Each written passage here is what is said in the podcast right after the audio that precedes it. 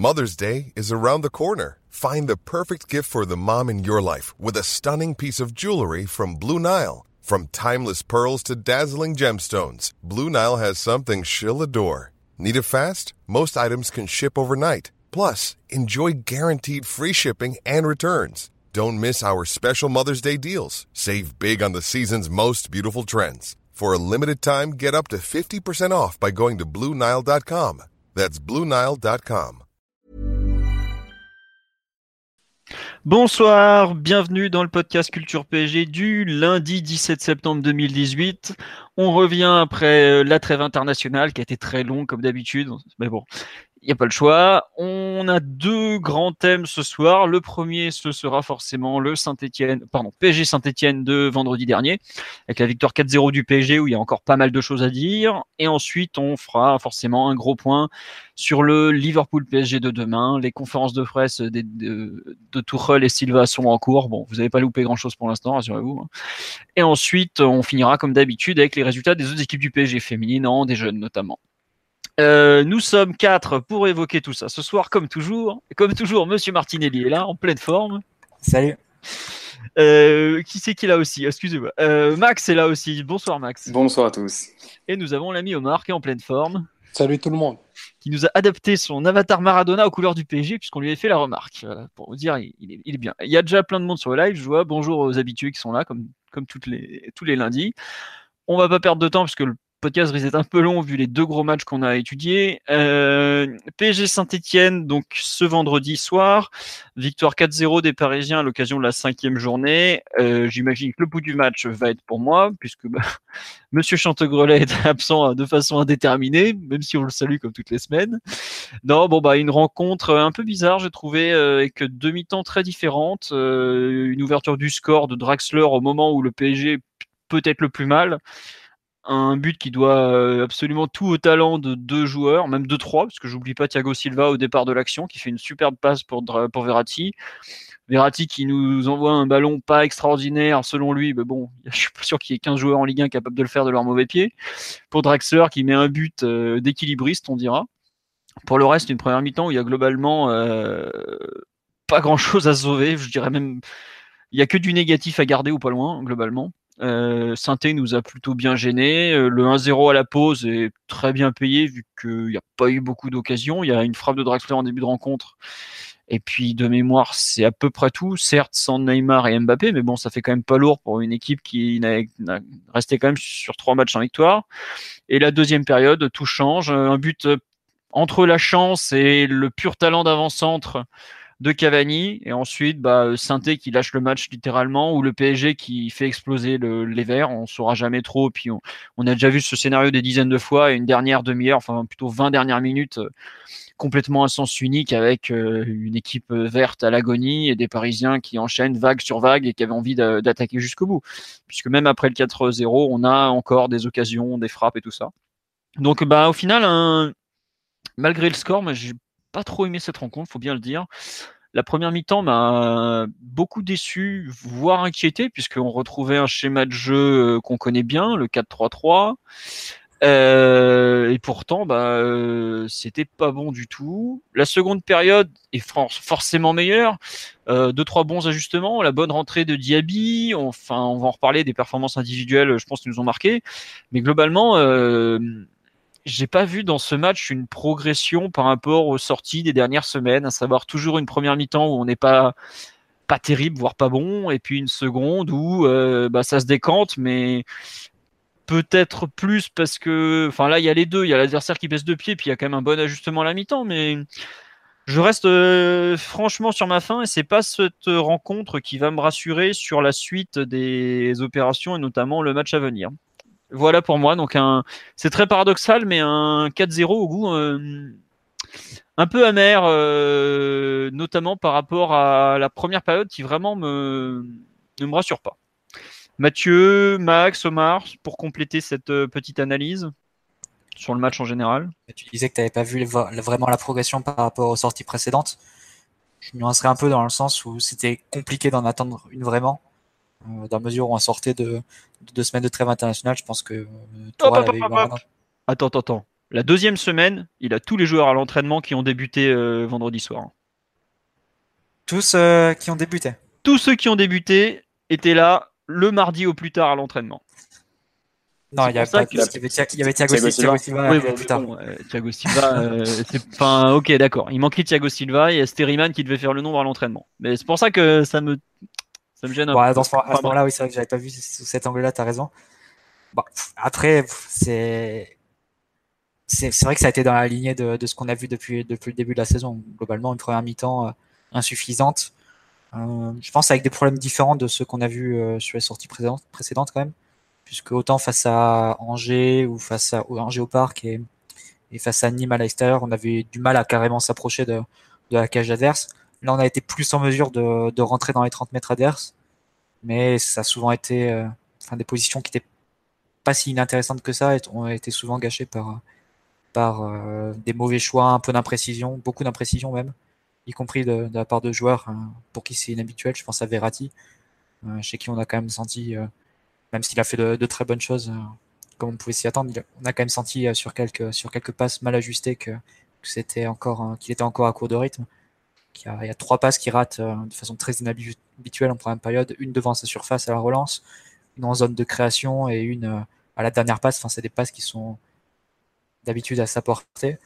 Donc là, là ça c'est, je pense que on a bien ressenti le manque de rythme de sa part aussi de d'autres joueurs. Je pense à la Sanadiara aussi qui a, qui a raté beaucoup, beaucoup de transmissions pas si compliquées que ça.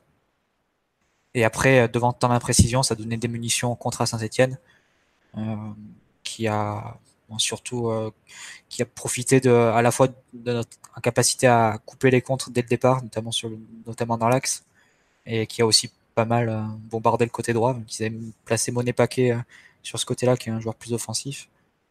Et il faut dire que Bernat a été en difficulté aussi de, ce point de vue. Et effectivement, après la mi-temps, euh, l'ajustement de Tourelle, qu'il a justifié par la volonté de construire ses attaques un peu plus au large. Et pour le coup, c'est pas juste une justification pour les médias, puisqu'on entend distinctement quand il parle à Diaby avant le changement, lui dit tu joues sur la ligne et après tu joues, euh, tu joues dès que tu as, la balle, tu as, tu as les ballons, tu joues les 1 contre 1. Donc c'était vraiment prémédité. Mais au-delà de ça, c'est vrai que Saint-Etienne a eu, a eu à baisser de pied. Euh, on a rajouté un joueur devant la ligne de ballon, un joueur qui bouge beaucoup, un personne de Diaby qui tente beaucoup et ça les a fait un peu exploser.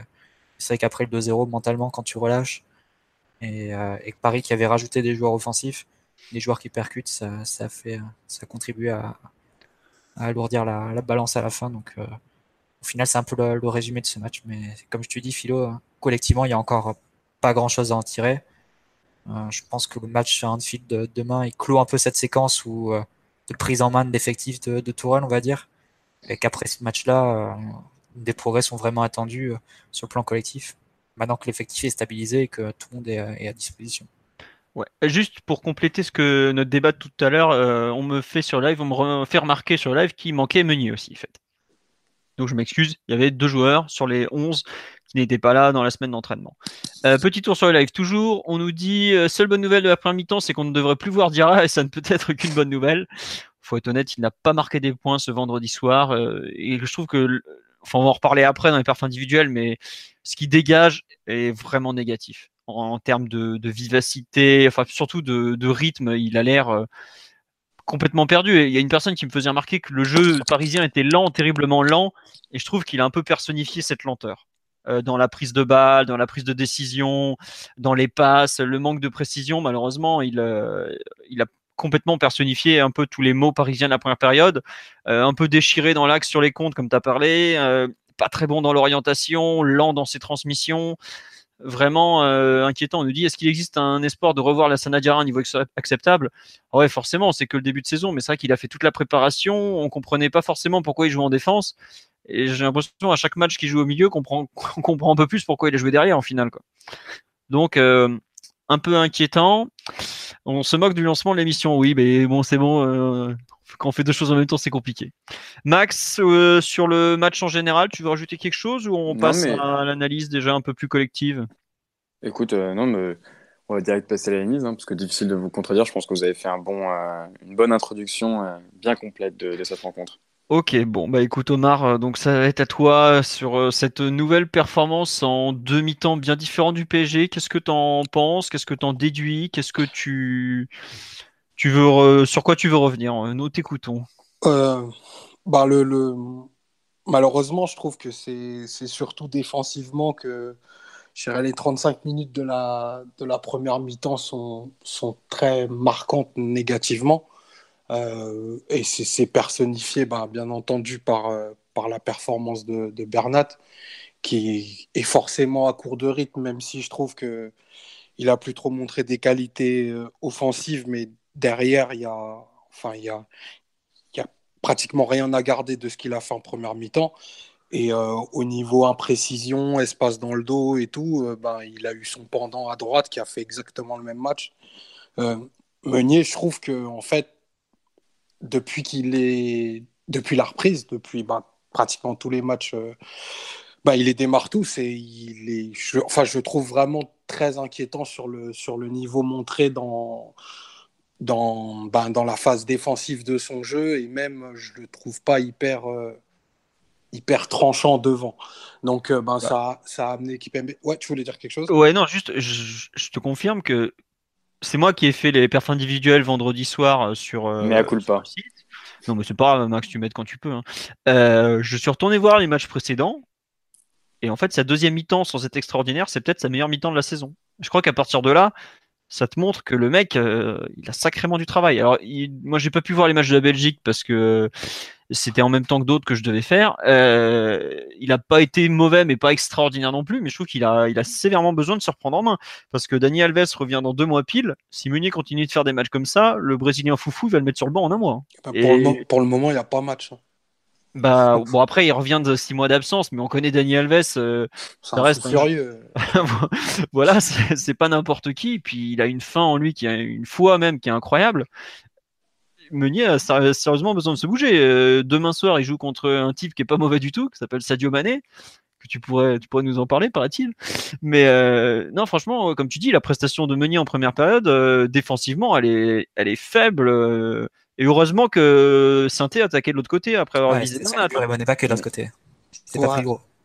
Ouais, certes, mais tu, tu, vois, au bout de, au bout d'un quart d'heure, même pas. Tu prends, je crois que c'est au bout, c'est à la quatrième minute il y a déjà un décalage euh, dans son dos qui est fait et il a déjà 15 mètres de retard.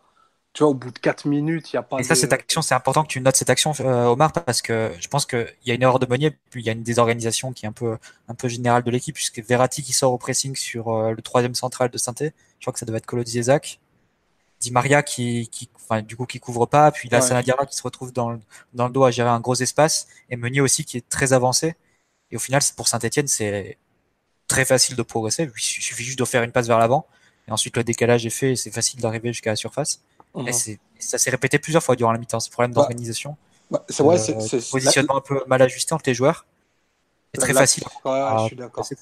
Je suis d'accord. L'action dont, dont, tu parles, elle, enfin, elle a dû se reproduire, si tu prends les deux côtés, elle a dû se reproduire trois à quatre fois. Parce que ben, derrière, tu avais, euh, avais les la position de Di Maria qui t'a un peu trouble et des compensations qui n'étaient pas du tout faites, alors que tes latéraux, ils étaient en, en difficulté même contre rien. Contre une, une conduite de balle classique, euh, ben, ils sont sur le reculoir et derrière, ben, ça fait espace et on aurait pu se faire sanctionner, sanctionner beaucoup, plus, beaucoup plus rapidement. Après, euh, bon, c'est vrai qu'on tombe sur un match où, où la Ziara, il était vraiment, vraiment ben, en, en, grande difficulté dans la prise de décision. Ça n'a pas aidé, mais toute l'organisation globale en première mi-temps, je l'ai trouvée ultra défaillante. Et en fait, on a, on a la chance ou le tort que Tourol, c'est un coach très réactif et proactif même, c'est-à-dire à, la mi-temps, il ne fait pas d'ombrage de changer ce qui n'a pas marché. Mais force est de constater que bah, on démarre quand même souvent les matchs à l'envers et pas comme il faut. Donc peut-être que les, les, ajustements ils pourraient être un peu meilleurs dans la, dans la préparation des matchs. Mais je n'incrimine pas quand je dis ça, mais ça commence à devenir de manière assez régulière.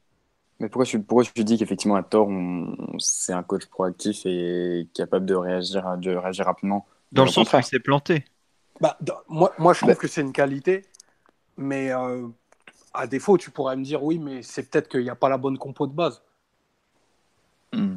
Oui, mais effectivement, mais la bonne compo de base, euh, elle est effectivement aussi liée à l'adversaire, au contexte du match. Et euh, la compo de base, je dirais que c'est plus un, pari. Euh, je préfère quelqu'un qui avoue s'être trompé en, directement en ajustant et en ajustant rapidement, plutôt que d'attendre, d'attendre et éventuellement voir que si en début de seconde période, avec la compo de base, tu n'arrives pas à, à, débloquer la rencontre. Mais on peut pas non plus dire il est, il est proactif, c'est très bien, il n'hésite pas à changer parce qu'il s'est trompé au départ. Tu peux pas forcément savoir si tu as raison au départ. Et justement, c'est bien de, euh, avec tous les éléments de la rencontre, euh, de, pouvoir, euh, de pouvoir le réussir. Justement, en Ligue 1, on est capable sur 45 minutes de pouvoir faire la différence et de pouvoir exploser une équipe même en étant, en étant on va dire, à peine, à peine correct. Et justement, il faut savoir, il faut pouvoir se servir de ça pour euh, effectuer les tests et pour que euh, Tourelle soit, euh, soit proactif et prompt à, à, réagir et à modifier son, ses changements tactiques si effectivement la rencontre ne se, déroule pas comme prévu. je sais pas. Je sais pas. Moi, franchement, je suis d'accord avec toi. Vraiment, je suis d'accord avec toi. Après, Après, le problème, c'est quand il y a des endroits où tu auras moins le droit de te tromper. C'est-à-dire, Bien sûr. demain, typiquement, 30 minutes d'erreur à Anfield, ça peut faire trois buts. Au moins. C'est pas c'est pas un fantasme ce que je dis, c'est que ça s'est produit de nombreuses fois au cours des derniers mois. Ils sont capables de sanctionner les temps forts, leur temps, les temps faibles de l'adversaire et leurs temps forts par des buts, avec très peu. Après, les, les, là où si, les matchs où euh, Tourelle a changé, on peut citer euh, Angers et Saint-Etienne. Il n'y a pas eu non plus euh, à Guingamp, on va dire qu'il a, il a, il a mis Bappé mais c'est plus un changement, euh, je dirais, d'individualité. de système Oui, mais, oui mais dans le sens où tu mets surtout Bappé parce que c'est Bappé. Alors effectivement, tu le mets dans les, dans les conditions avec Neymar en 10 à côté de Cavani. Mais c'est aussi euh, parce que tu as un élément comme ça sur ton banc. Face, juste, je différencie ça de euh, Angers ou, ou Saint-Etienne, où il y a eu vraiment un changement tactique qui a été pensé. Et d'ailleurs, c'est ce qu'a ce qu a confirmé Gasset en conférence de presse. Hein en disant que lui, effectivement, jouait, à, jouait à 5 et du coup, en raison du changement de tourelle, il a dû passer, euh, il a dû passer à 4 derrière. Euh, mais pour en revenir à ce que je disais, ce que j'ai oublié, euh, oui, non, il y a eu les changements, les changements tactiques. C'est aussi des compositions un peu, c'est des premières. C'est des compositions, de notamment les découvertes avec le défense à 3, ce 4-3-3 où tu avais le retour de Verratti, tu avais un court de, à court de, rythme. Pareil pour, euh, pour un Draxler. Pareil pour Bernat. Meunier qui est encore en difficulté. Donc, tu avais encore des individualités qui étaient en délicatesse et, euh, qui avaient besoin d'avoir ce rythme qui, qui, explique peut-être cette différence entre la, première et la deuxième période. Mais donc, c'est des compositions où euh, tu n'attends pas un match abouti, contrairement à celle qui devrait être celle de demain il y a quand même des. Tu peux le voir aussi le, le revers de la médaille, c'est que tous ces changements de structure, ce qu'on met euh, derrière la flexibilité, qui nous ont servi à, à renverser les matchs, euh, tu peux aussi dire que ça aide pas forcément l'équipe à intégrer les, les, les, principes de jeu de Tourelle.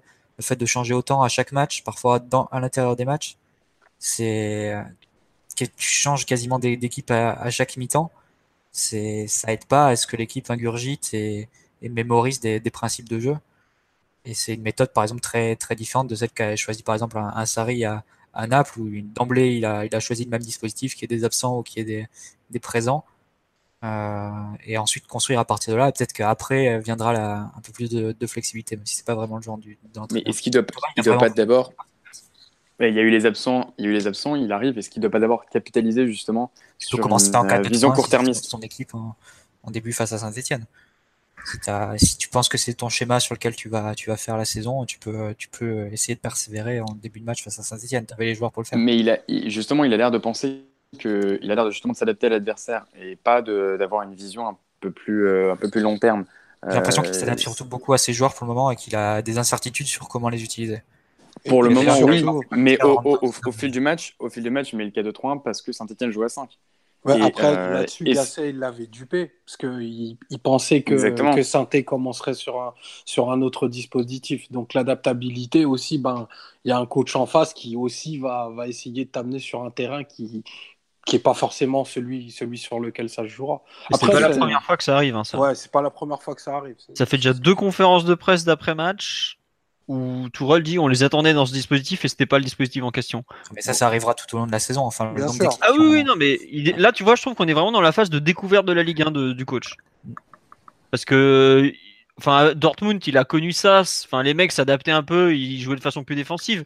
Mais là, par exemple, le, le 6, euh, c'était quoi de 6-3-1 de, de, c'est pareil quoi. Quand tu dis qu'Angers joue en 4-3-3, enfin les deux ailiers se replient quoi, et ils se replient très très bas vu la position de la parisien. Oui, là, c'est plus, surprenant qu'il ait il était surpris, mais pour le coup, pour, euh, pour euh, vendredi, tu t'attendais vraiment à une défense à 4 avec euh, Jack à, à droite.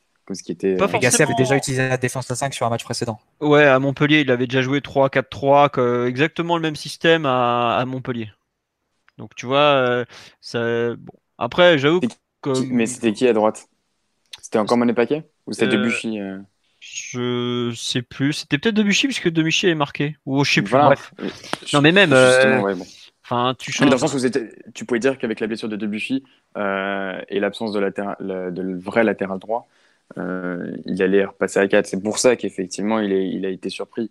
Mais il a aussi, juste pour, pour répondre à Mathieu, je pense qu'il a d'abord une vision court-termiste où il essaie de capitaliser sur euh, une réussite sportive et sur un certain nombre de points, engranger les victoires, engranger de la confiance, pour ensuite euh, s'établir sur un vrai un ou deux euh, schémas préférentiels et pouvoir imprimer ses, principes de jeu. C'est ce qui justement fait, peur pour le match de demain.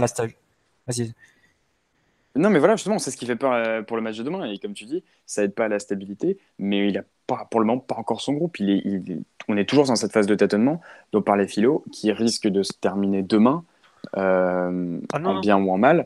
Ah, enfin, je me permets de te couper parce que tu me cites, euh, pour moi, la phase de tâtonnement, elle va durer jusqu'en décembre, hein, ou au moins une demi-saison, comme euh, Emery avait. Il y a forcément une équipe type qui va se dégager à un moment ou à un autre, comme Mais oui, c'est ça. Oui, mais ton équipe type, enfin, quand tu vois à quel point on change en permanence un peu tout, euh, le fait qu'il n'arrête pas de dire qu'il a besoin de découvrir ses joueurs, l'absence totale de préparation. On a quand même un groupe, même s'il a dit plusieurs fois qu'il était réduit, il y a quand même des joueurs dedans. là, demain, on va avoir des choix sur le banc de touche où il n'aura pas tout le monde. Il a besoin de découvrir tous ses joueurs. Euh, il peut pas inventer entre guillemets une, euh, une façon de trouver des. Il va pas trouver une formule magique comme ça en un claquement de doigts. Euh, aujourd'hui, le pauvre Tourelle, il n'a pas eu une seule séance avec l'effectif au complet. Enfin, il n'a pas un match devant lui où il a eu l'effectif au complet. Normalement, ça sera le cas ce week-end. Et c'est pour ça que bah non, il n'y a, pas Mbappé. Oui, c'est vrai, Mbappé. Enfin bon, il y a des, il, manquera, il manquera Kurzawa aussi. il y a des joueurs qui peuvent jouer des droits quand même. Enfin, ce que je veux dire, c'est qu'à un moment, il va falloir quand même te stabiliser et te, et te, fixer parce que si tu répètes jamais le même 11 et si tu changes à la mi-temps de chaque match, c'est impossible d'avoir un niveau de jeu assez stable et que les joueurs prennent des automatismes, des repères et que, et que le niveau de jeu donc du coup de l'équipe augmente. Et si on continue à, à changer à chaque mi-temps comme ça, c'est évident que ça pourra se résoudre que par des, des situations individuelles ou par des, des situations vraiment tactiques très ponctuelles. Et ce qui fait qu'aujourd'hui, tu te ramènes à, Liverpool demain euh, avec zéro certitude parce que tu as essayé plein de choses et que tu sais pas du tout ce qui marche le mieux. Tu n'as jamais essayé deux fois la même chose consécutivement. Oui, mais je pense que dans les prochaines semaines, il faudra quand même se stabiliser. Ça se comprend sur un début de saison, mais dans les prochaines semaines. C'est là où. Bien sûr, mais effectivement. Après, il faut pas non plus oublier qu'il y a certains systèmes qui ont a priori euh, dépendent a priori de certains joueurs.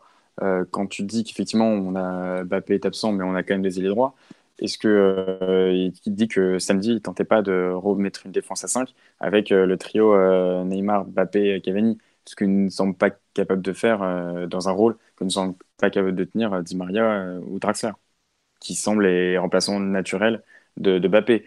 Il est, enfin, je pensais qu'effectivement Philo disait ça se termine, il y a une première phase qui se termine demain dans le sens où, euh, effectivement, à partir de, de, jeudi, on va dire, il a 80-90% de son effectif qui devrait être. Max? euh, Oui ah, Max, on t'entend plus.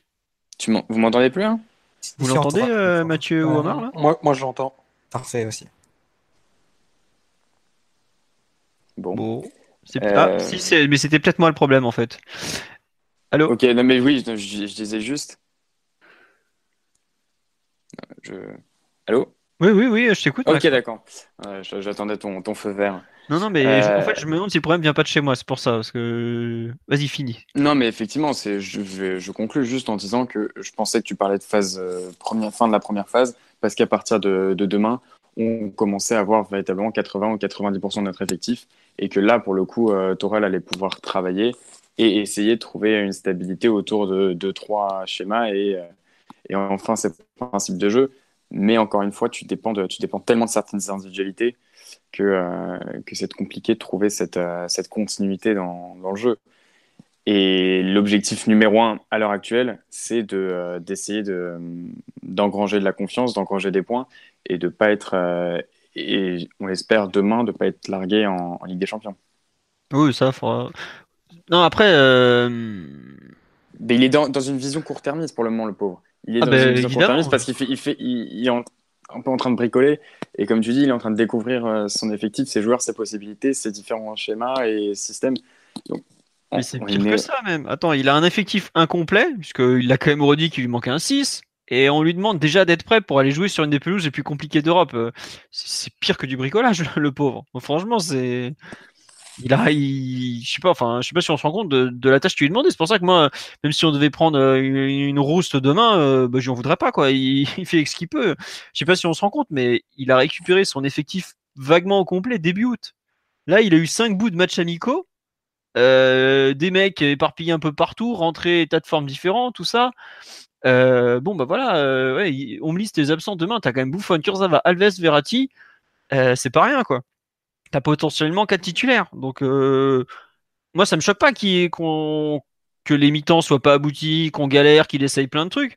En Ligue 1, c'est passé jusque-là sans problème, puisque comme on me le dit, on a quand même 5 points d'avance en ayant malgré tout un début de saison euh, mi-figue, mi-raisin, parce qu'on a quand même rarement dit du bien des, périodes parisiennes. Et je trouve à juste titre, hein, personnellement. On va pas s'enthousiasmer pour des matchs où la plupart du temps, il y a quand même euh, pas mal de trucs à redire et voire beaucoup. Mais après, oui, c'est comme ça. C'est, c'est... On savait qu'on allait être en galère par rapport au calendrier. Donc euh, bah, aujourd'hui, on est en plein dedans, tout simplement. Quoi. Après, moi, je trouve... Oui, oui ouais, si, ouais, si, si, on s'arrête comptablement parlant, mais bien sûr, c'est d'excellentes opérations. Moi, on en avait parlé. Moi, j'étais sûr qu'on souffrirait et je pensais même qu'on lâcherait des points. l'aspect positif, c'est quoi on, on lâche pas de points. Mais par contre, tu es obligé, lorsque tu regardes les matchs euh, froidement, de voir qu'il y a des choses à redire et qu'il y a même des choses inquiétantes. Enfin, défensivement, il n'y a, pas, il a pas le semblant d'une organisation correcte quoi, pour le moment. Non, mais moi je te rejoins complètement. La partie défensive me, me laisse franchement perplexe. Après, comme, comme on vient de le dire, le mec il a récupéré son arrière gauche le 31 août. Quoi. L'autre, euh, il a été là sans être là tout le mois d'août. Euh, on a quand même joué. Pour l'instant, l'arrière gauche qui a le plus joué au PSG, c'est Ensoki, qui n'est même pas vraiment en arrière gauche de métier, qui ne fera probablement pas, à mes yeux, une carrière à ce poste. C'est celui qui a le plus joué à cette position depuis le début de la saison. Et de loin. Hein. Tu vois, c'est secondaire par rapport aux multiples essais tactiques qui ont été faits. Euh, c'est pas c'est pas le fait que l'arrière gauche ait changé le, ce qui fait l'instabilité de l'équipe c'est le fait qu'on on ait fait 4-3-3 durant 3 mi-temps puis après on a fait 4-2-3 puis après on a joué à 3 puis après on a refait 4-2-3 puis on a fait 4-3-3 4-2-3 puis re 4-3-3, puis re 4-2-3. Enfin, tu vois, c'est un peu, c'est un peu ça. Mais c'est le revers de la médaille. L'arrière gauche illustre, tu vois, les changements perpétuels, quoi, aussi. Parce que tu peux pas jouer de la même façon au poste d'arrière gauche, je pense, avec. Euh, enfin, de mémoire, c'était pas Ensoki. Si, c'était Ensoki qui avait joué 3-5-2. Non, c'était Di Maria qui avait joué 3-5-2 euh, côté gauche. Piston gauche, oui, Ouais, voilà, piston gauche. Enfin, pour moi, le, fait qu'il tâtonne s'illustre aussi euh, sur cette position où il n'avait pas de joueur à disposition. Pareil, au poste de numéro 6, on a essayé, je sais pas combien de joueurs déjà, on a testé Diarra, Berned, euh, Rabiot, bah, Verratti hier. Verratti, tu te rends compte En 5 matchs, on a déjà testé 4. Euh, Marquinhos, on a déjà testé 5 numéros 6 différents en 5 matchs. Mais attends, juste pour l'arrière gauche contre Angers, je suis pas d'accord avec toi. Hein. C'est pas Di Maria qui illustre le fait qu'il n'est pas derrière gauche. C'est Di Maria qui, surtout parce que Tourelle veut avoir les 4 les quatre offensives sur le terrain, donc il a pensé, enfin, je, trouve que c'est comme ça que je l'ai interprété, il a pensé que Di Maria pouvait être une, vraie option en tant que, que piston gauche. Avant de se rendre tu peux toujours illustrer euh, la chose de, deux façons. Oui, évidemment que quand il veut ces quatre fantastiques, ça implique ça, mais euh, est-ce qu'il aurait pu le faire autrement? Enfin, les deux. Enfin, je suis pas dans son esprit, Max, donc je, je, pas répondre définitivement. Mais oui, t'es es probablement pas loin de la vérité non plus, voire complètement dedans. Mais bon. Euh, juste petit tour sur le live, on nous il faut vraiment 6 mois d'essai un coach pour connaître 16 gars et leurs possibilités techniques et tactiques. Mais c'est pas 16 justement, c'est plus 20, 22. Et globalement, euh, six mois, c'est pas non plus déconnant pour un mec qui est arrivé, euh, enfin qui connaît l'effectif, mais qui est pas non plus. Là, c'est plus 13-14 hein, que 22 philo. On n'a pas l'effectif de l'an dernier. Les, effets, les essais sont limités à un groupe de joueurs plus réduit quand même. Ouais, mais malgré tout, euh, t'as quand même. T'as fait, as fait jouer beaucoup de joueurs. Hein. Mais t'as fait jouer beaucoup de joueurs. Ouais, t'as as fait jouer énormément. Je crois qu'il a déjà fait jouer 25 joueurs, un truc du genre. Ah, c'est énorme. Quoi. Euh, voilà, euh, pour faire des essais comme ça, ça prend du temps. Et globalement, euh, du temps avec les joueurs, il en a pas eu beaucoup, et du temps tout court, il en a pas beaucoup. Donc moi, je sais pas, je suis pas surpris en fait par les, galères actuelles. Je jette pas du tout la pierre. Enfin, les galères. Hein. On a déjà 5 points d'avance en tête du championnat. C'est pas non plus une galère monumentale. Mais c'est vrai que ça pourrait vite tourner dans le mauvais sens demain. Et quelque part, même si on prend 5-0, je franchement, je pourrais pas lui dire grand chose, le pauvre. Euh, vu les conditions actuelles, euh, le mercato qui a été fait et autres, bah, il fait avec les moyens du bord, quoi. Même si effectivement, ça risque de faire mal. Je pense qu'il y aura un moment dans la saison, il y aura une grosse désillusion, comme celle qu'avait connue Emery à Monaco euh, après ses bons débuts, par exemple. Je serais pas surpris qu'elle arrive prochainement, mais voilà. Après, il a une immense chance qui s'appelle Neymar, Mbappé, Cavani. Et à partir de là, bah, ça lui fait gagner du temps, mais après, ça sera aussi à lui, dans la durée, de construire quelque chose de plus fiable. Et moi, je rejoins Mathieu dans le sens où tous les essais qu'il fait, euh, c'est bien beau, mais pour l'instant, ça avance pas à grand chose. Et il va falloir qu'à un moment, euh, soit il se stabilise, soit il trouve une formule euh, qui, qui, qui marche vraiment. C'est une formule qu'il n'a de toute évidence pas trouvée, puisque même le 4-2-3-1 qu'on avait vu plutôt bon lors des matchs à Guingamp ou contre Angers avait littéralement explosé en vol du côté de Nîmes, par exemple. Donc, voilà. Vous voulez rajouter quelque chose sur l'analyse collective ou on passe au perf individuel de, ce week-end? De toute façon, je pense qu'on aura l'occasion de dire via les perfs individuels. Si ouais, oui. Tout à fait. Euh, quel joueur, de quel joueur vous voulez parler, les amis, sur ce week-end? On a déjà parlé de beaucoup de joueurs là. Non, moi je trouve qu'on Tu vois, par exemple, bah, Omar a parlé de Bernat, mais il a, on a parlé que de la partie défensive. Offensivement, euh, je trouve qu'on peut, il y a des choses à dire. Le mec, il a quand même apporté un. Techniquement, on a pu voir qu'il était propre, comme annoncé, ce qui est quand même pas. Enfin, c'est rien. Il y a des contrôles quand même qui lui ont échappé euh, plusieurs fois, qui étaient dans des bonnes positions. Mm. Ouais, mais quand tu vois qu'il vient remplacer Verchich. Euh, ouais, c'est vrai qu'il réussit. Voilà. Les centres aussi étaient un peu imprécis. Côté... Ouais. ouais. Il y a eu des centres où c'était pas très logique en fait. J'ai pas trop compris ce qu'il est tenté de faire, mais bon. Globalement, je trouve que ouais, les débuts sont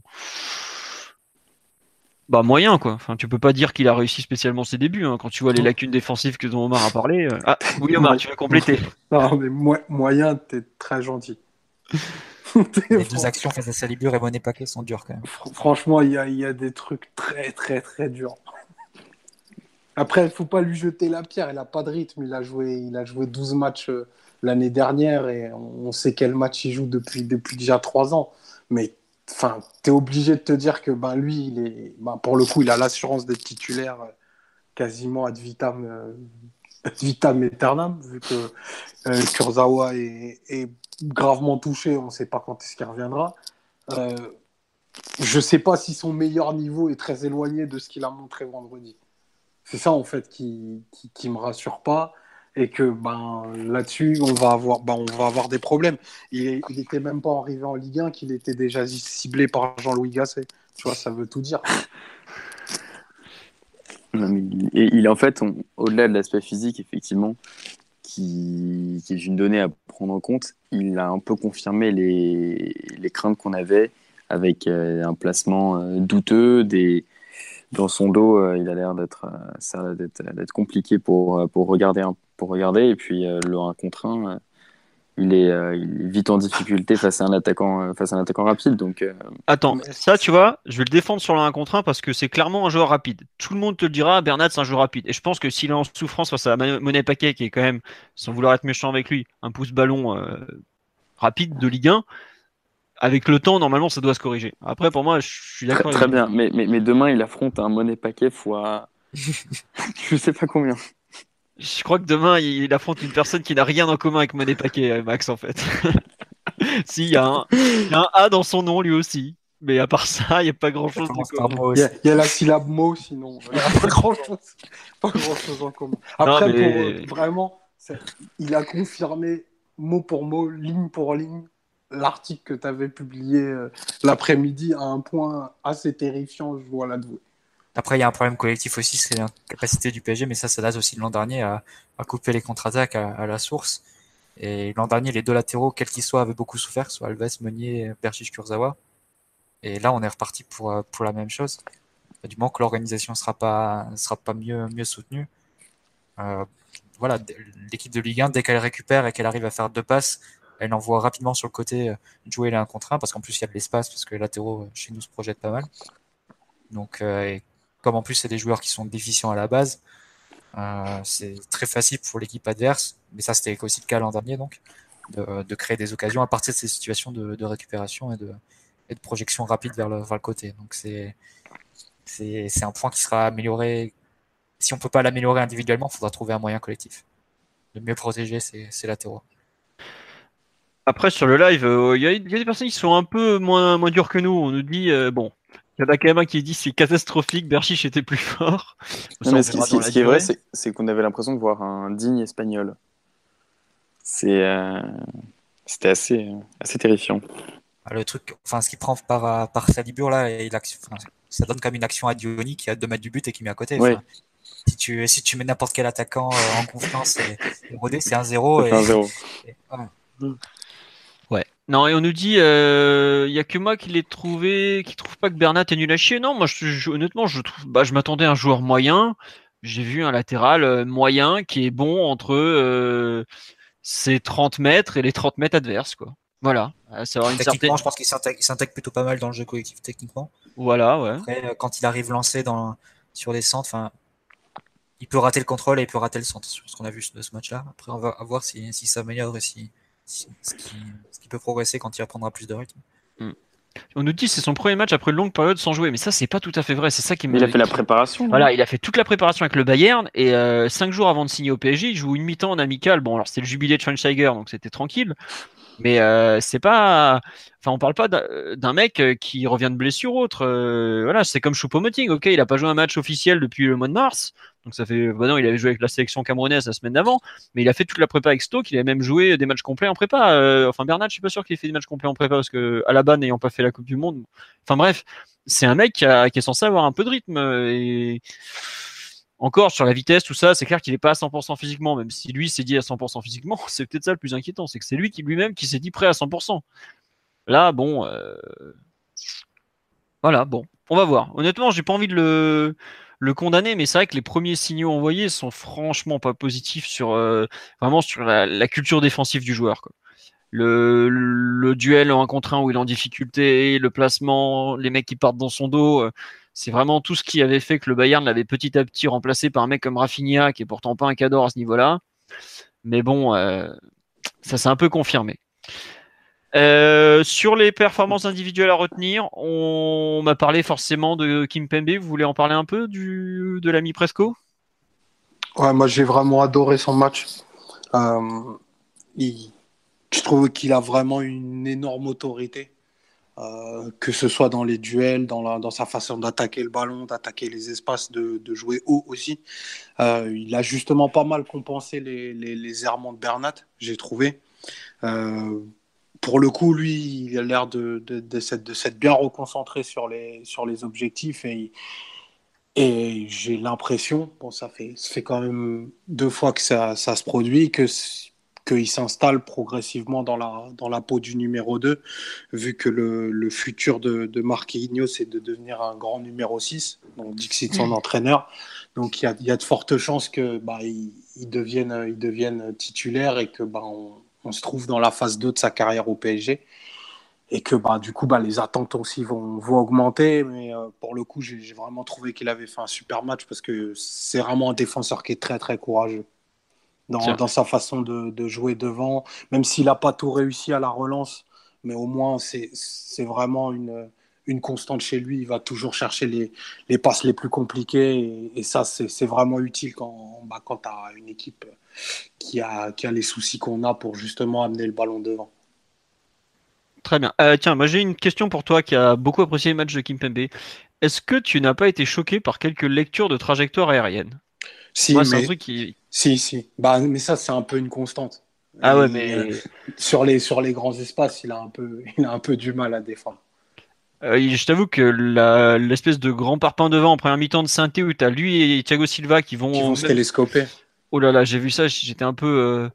Ouh là là, qu'est-ce que vous faites là? Parlez-vous les deux là, c'est pas, normal ça. Quand vous êtes deux à vouloir euh, vous battre pour un ballon aérien, en général, c'est qu'il y a un problème. C'est pas le Loïs Diony sauvage à côté de vous qui va vous le battre, vous prendre le ballon. Hein. Non, c'est que c'est le seul bémol que j'ai sur son match, c'est vraiment la lecture des ballons aériens, euh, grande transversale, centre, tout ça, où j'ai pas, j'ai pas trop trop euh, aimé. Mais pour le reste, ouais, il nous a même fait la spéciale David Luiz, comme on dit sur le live, fantastique ce, jet, quand il se jette en avant en gardant le ballon dans les mains là. On a revu le grand David Luiz, donc euh, un beau match quand même. Faut le saluer, un, bon match. Et comme on nous dit, c'est pas si courant en, en 2018, parce qu'on est en 2018 puis en 2017.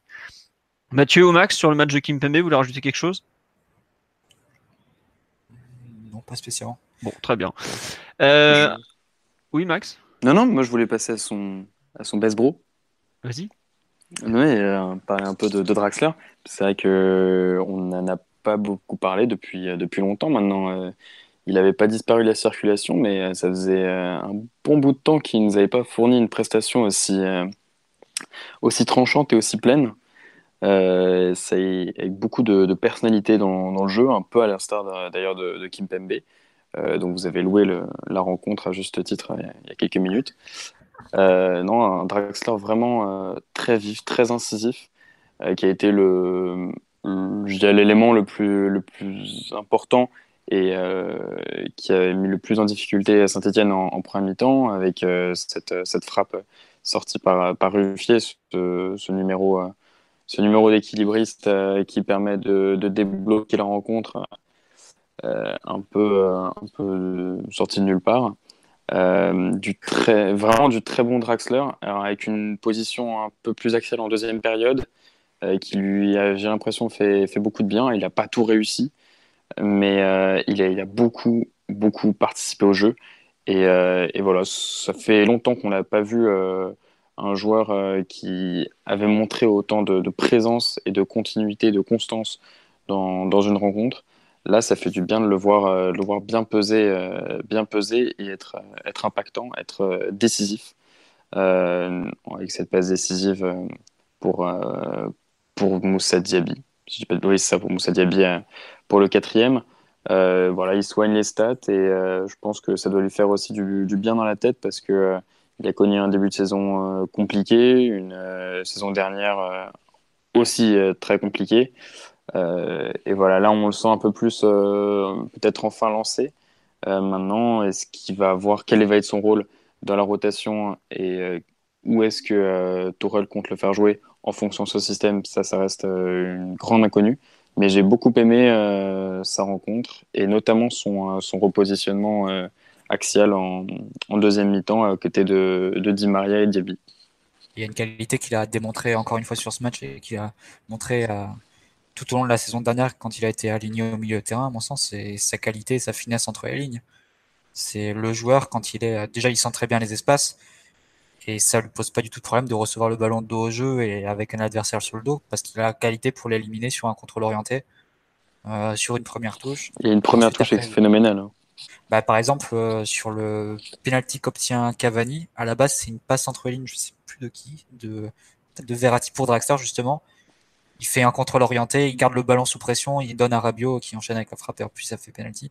Mais c'est un but qui peut pas exister si, à la place de Draxler, bah, déjà, il y a un joueur qui sent pas l'espace entre les lignes, et il y a un joueur qui a pas la qualité pour résister à la charge, et qui a l'intuition de faire le contrôle orienté pour se, pour se débarrasser et trouver un peu d'espace. Et c'est déjà l'un des aspects qui m'intéressait le plus chez lui, chez, ce joueur l'an dernier quand il jouait au milieu de terrain, avec Rabiot et Verratti. Bon, c'est un trio qui avait des, des, limites et des défauts. Euh, Ryan les a, les a exposés euh, largement euh, l'an dernier. Les a même explosés, je dirais. de toute façon, on, les a, on a eu l'occasion de le, voir au retour à Munich, de toute façon. Mm. Et en termes de qualité de jeu, je pense que c'était quand même le trio qui nous avait apporté plus de choses dans le, dans le jeu, oui, l'an dernier. Que ce soit le mois, notamment le, ce mois en novembre. On avait enchaîné les, les gros scores et les, les gros Bordeaux.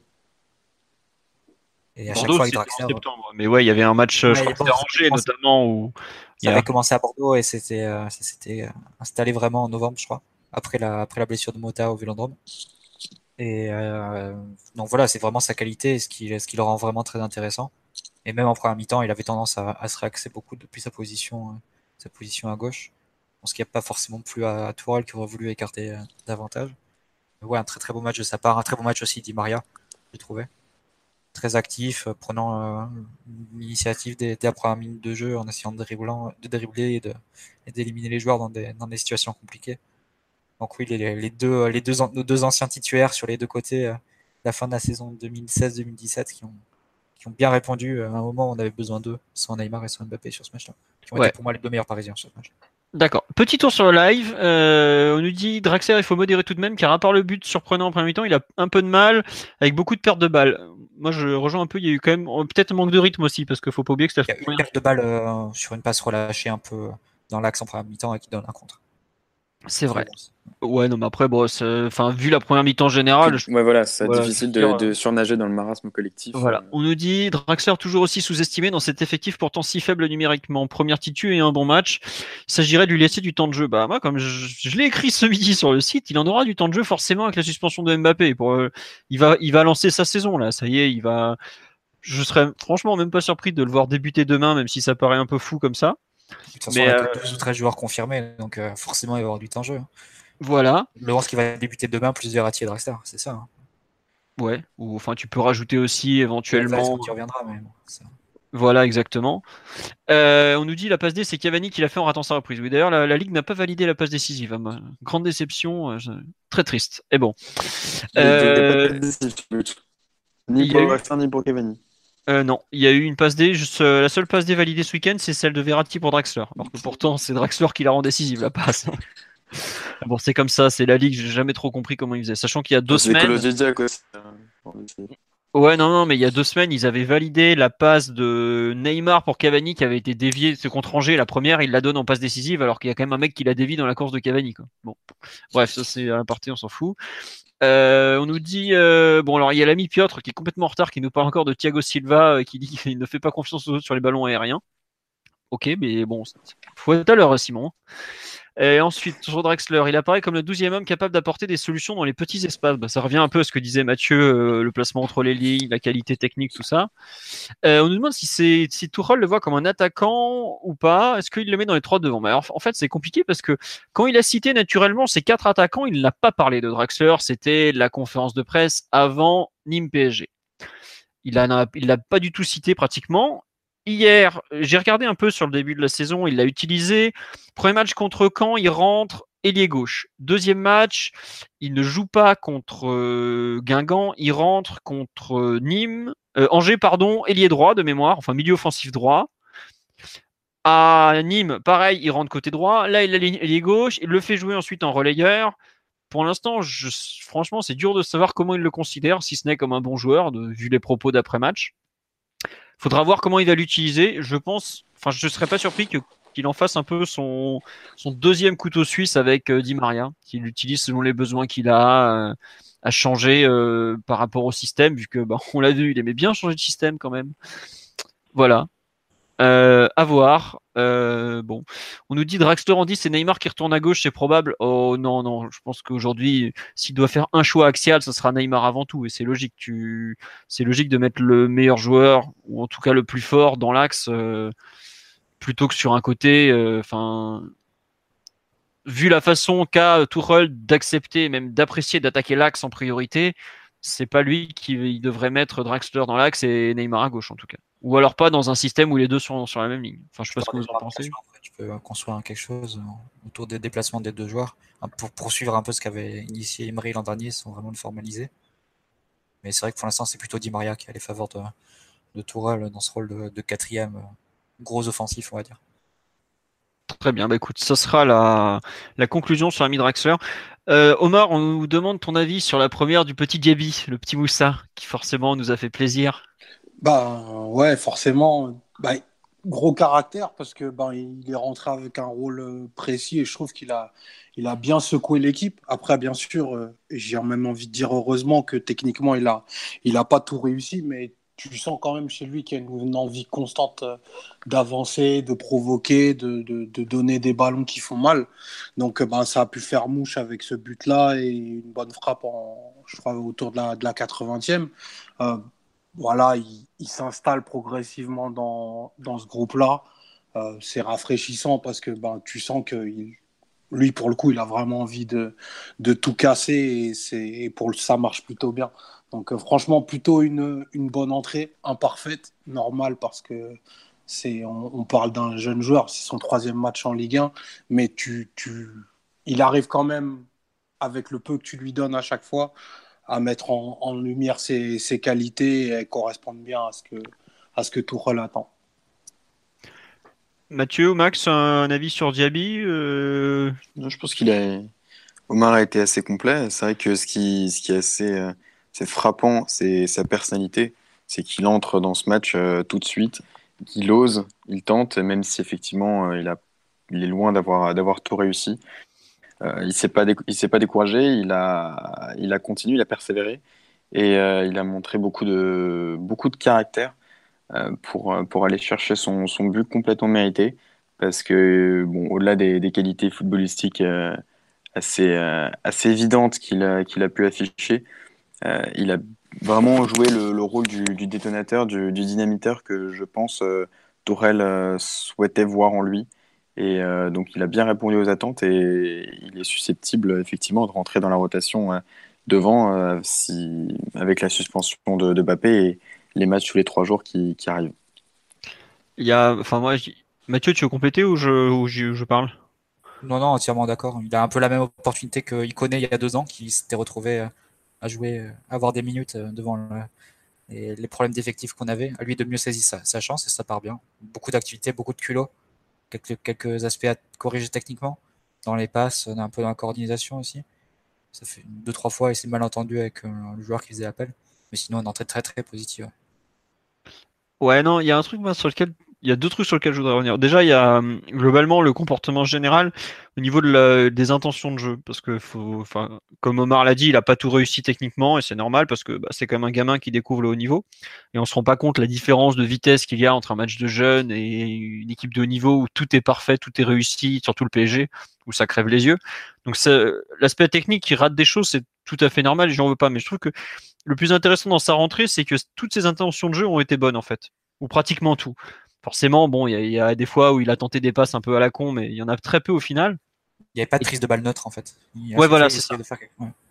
Quand il a pris le ballon, il y a un vrai, une vraie personnalité, il y a une envie de faire quelque chose. C'est soit ça avance, soit c'est tranchant. Enfin, il y, a, une idée derrière. Et je trouve que c'est peut-être le plus intéressant dans son entrée, c'est la façon dont il a appréhendé le jeu au plus haut niveau et la façon dont il a tenté de faire euh, vivre le ballon. Euh, il y a notamment euh, des passes, il y a eu de la percussion, il y a un retour assez un, où il y va physiquement. Moi, c'est vraiment ça qui m'a plu. Après, ouais, techniquement, c'est sûr qu'il n'a pas tout réussi. Et surtout, ce qui est bien, c'est qu'il s'est pas du tout découragé ni caché à la fin. Parce que globalement, euh, quand tu rates un, deux, trois trucs, et je sais qu'autour de la 55e, 60e, il y a deux ou trois ballons d'affilée qui sont pas, qui sont mal gérés. il rate des passes. voilà, il a raté des passes ou bon. Malgré ça, il s'est pas du tout découragé. Il a, il a, il a retrouvé, il a, il a su garder le fil de son match. Et rien que ça, déjà, c'est vraiment bien. Et globalement, euh, c'est une très, une bonne, une bonne voire très bonne entrée. Euh, donc c'est, je suis vraiment content pour lui parce que c'est un bon gamin. Et la deuxième conclusion qu'on peut faire aussi à cet instant, c'est que bah euh, celui qui a pris la place de Wea à cet instant, c'est lui quoi. Puisque Choupo-Moting est devenu la doublure de Cavani comme l'avait présenté Tutuche en conférence de presse. Wea ce week-end était avec la réserve, il a marqué d'ailleurs à Chartres. Mais euh, dans le rôle de l'avant-centre, Choupo-Moting lui est préféré. Dans le rôle de l'ailier, enfin, capable de jouer des deux côtés, visiblement Diaby lui est préféré.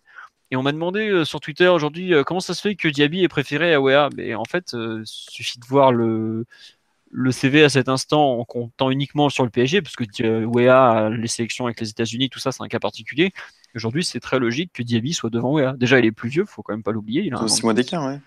Non, non, euh, Diaby, c'est un 99, Wea, c'est un février 2000. Hein. Mais ouais, ça, juillet, juillet 99, février 2000.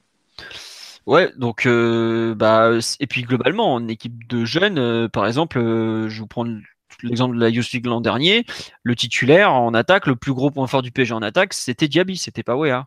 C'est voilà, donc c'est pas illogique qu'un mec comme Diaby soit à cet instant devant Wea. Ça préfigure en rien du reste de leur carrière, mais c'est juste que c'est pas non plus illogique de voir Diaby et c'est vraiment un gamin qui est très apprécié et je trouve que ça s'est vu sur le, but qu'il a marqué quand on voit la façon dont le reste de l'effectif l'a félicité et autres. C'est pas forcément toujours comme ça. Est-ce que tu penses, simple question, que Wea, un des problèmes de Wea, c'est qu'il va peut-être pâtir de son manque de positionnement à un poste fixe? Euh, du fait qu'il ne soit pas vraiment établi en tant qu'ailier et qu'il ne soit pas vraiment. C'est-à-dire, il a fait la préparation en tant que buteur par défaut, évidemment. Mais euh, donc, c'est pas vraiment le remplaçant naturel de Cavani. Mais en même temps, c'est pas un ailier pur tel qu'on peut le retrouver euh, chez plus davantage chez Diaby en tout cas. Je sais pas parce que il a un profil que il a vraiment un profil de pas d'ailier, plus d'attaquant désaxé en fait. Et c'est vrai qu'à cet instant, euh, est-ce que ça correspond à ce que cherche euh, comment il s'appelle euh, Tourelle Je suis pas sûr. Euh, par exemple, sur le match contre saint c'est beaucoup plus logique de faire jouer Diaby qu'Oea. Tu sais que tu vas avoir une équipe qui défend. Voilà. Si c'était un match à l'extérieur, je te dirais pas forcément la même chose. Parce que Wea est une flèche, c'est un, un, attaquant qui fait plus d'appels, alors que Moussa est un joueur de percussion plutôt. Euh, t'as pas, pas le même profil, mais après, effectivement, peut-être que l'absence de poste un peu euh, fixe de Wea se retourne à cet instant contre lui. Mais il y a eu des moments où il a été dans le groupe parce qu'il était plus polyvalent que d'autres. Donc tu vois, ce que tu gagnes d'un côté, tu le repères de l'autre. Euh. Il a un profil un petit peu. Alors, tout pour regarder, à la Bappé, où justement il est encore en voie de se, de se fixer à, un poste spécifique, là où effectivement, quand tu as besoin d'un cas de 3 tel que le, le souhaitait à la mi-temps, tu préfères avoir un ailier pur comme, euh, comme Diaby, mais comme tu dis, effectivement, il, va, il va, là où il va perdre sur, euh, sur son manque de, positionnement, il va le gagner avec sa polyvalence. Donc. Euh. Hmm. Tiens, juste sur live, on nous demande si Diaby est plus costaud physiquement. Ouais, ouais, ouais Diaby, il faut savoir que jusqu'à 16-17 ans, c'était un gamin qui était tout petit, tout, tout maigrichon, qui se faisait déboîter sur son aile gauche. depuis, il est bien tanké et il a, il a franchement un bon torse et il est costaud maintenant, honnêtement. Ça se voit, on le voit à l'Euro U19. Euh, tu le bouges pas comme ça désormais. Ah, honnêtement, euh, à 16 ans, le pauvre, ça faisait de la peine, il se faisait, mais il prenait des, coups pas possibles. Donc voilà. Et on me demande pourquoi Adli est jamais dans le groupe pro, pourtant il a l'air d'avoir du potentiel. Oui, mais c'est pareil, c'est un joueur de 18 ans et, les places dans le groupe pro, elles sont pas, il y en a pas beaucoup. Hein. Ce week-end, Bernard, il est parti avec la réserve, par exemple. Donc euh, au milieu de terrain, malgré tout, il y a du monde. Surtout là, il y avait Verratti qui était de retour. Après, il faudra voir à terme. Je pense qu'il se battra avec voilà, entre Bernet, Diarra et Adli, il y aura probablement une place à prendre. Avec les, suspensions à venir de Verratti, ces petites blessures aussi, il y aura de la place, mais euh, il n'y a que 18, 18 joueurs sur une feuille de match. Ça va vite, hein, honnêtement. Donc faut pas, faut pas oublier ça non plus. Quoi. Bon, on a fait le tour, je pense, sur ce PSG synthé, pardon. On va pouvoir passer à la grande affiche de demain soir, Liverpool PSG, Anfield, 21h et puis 20h45. L'UEFA a changé la date des matchs, enfin l'horaire des matchs, pardon. Euh, quelles sont les compositions d'équipes à attendre euh? Mais Justement, pour la transition, pour demain, il y a un mec qui sera pas dans le groupe entre euh, Nkunku, euh, Nkunku, Nsoki et, et Diarra. Ouais. Et ouais, non, mais... C'est non, c'est exactement ça. Bon, allez, je, pense que ça sera Nsoki, mais bon. Kerrer pouvant jouer plusieurs postes, la logique voudrait que ce soit Ensoki qui saute. Enfin bon. Euh, qui veut se lancer sur la composition d'équipe parisienne? Parce que je pense que c'est moi qui vais faire celle de Liverpool. Personne? Moi, je trouve qu'il y a, enfin, il y a moins de, il y a moins d'inattendus euh, chez Liverpool que chez nous, parce que ben nous, il y a, il y a le système dont on, dont on n'est pas certain que ce soit en, en 4-3-3 ou en, ou en 4-2-3-1. Euh, après, tu as, l'identité du, du troisième milieu si tu es en 4-3-3, qui, qui, peut être un peu différente. Et, si tu joues en 4-2-3-1, ben, il y a peut-être Di Maria qui saute. Mais euh, tout ça, il n'y a, a, pas, de grandes indications. Euh, j'ai vu passer une brève tout à l'heure qui disait qu'on jouera en 4-3-3 avec, euh, avec Marquinhos devant la défense, tout seul, donc, dans le, dans le Thiago Motarol. Enfin, ça me paraît un peu cavalier, quoi. Ouais, est-ce que c'est gentil, hein. de remettre la même équipe que, qui a joué face à Nîmes C'est ça le cas de 3 hein, aussi. Bah ouais, mais on. Avec juste Barnat à la place d'Ansoki. Bah moi, je, je pense que c'est plutôt vers ça qu'on s'oriente. Ah, je serais pas étonné que, qu'on joue en 4-3-3 quand même, dans la mesure où on sait que le.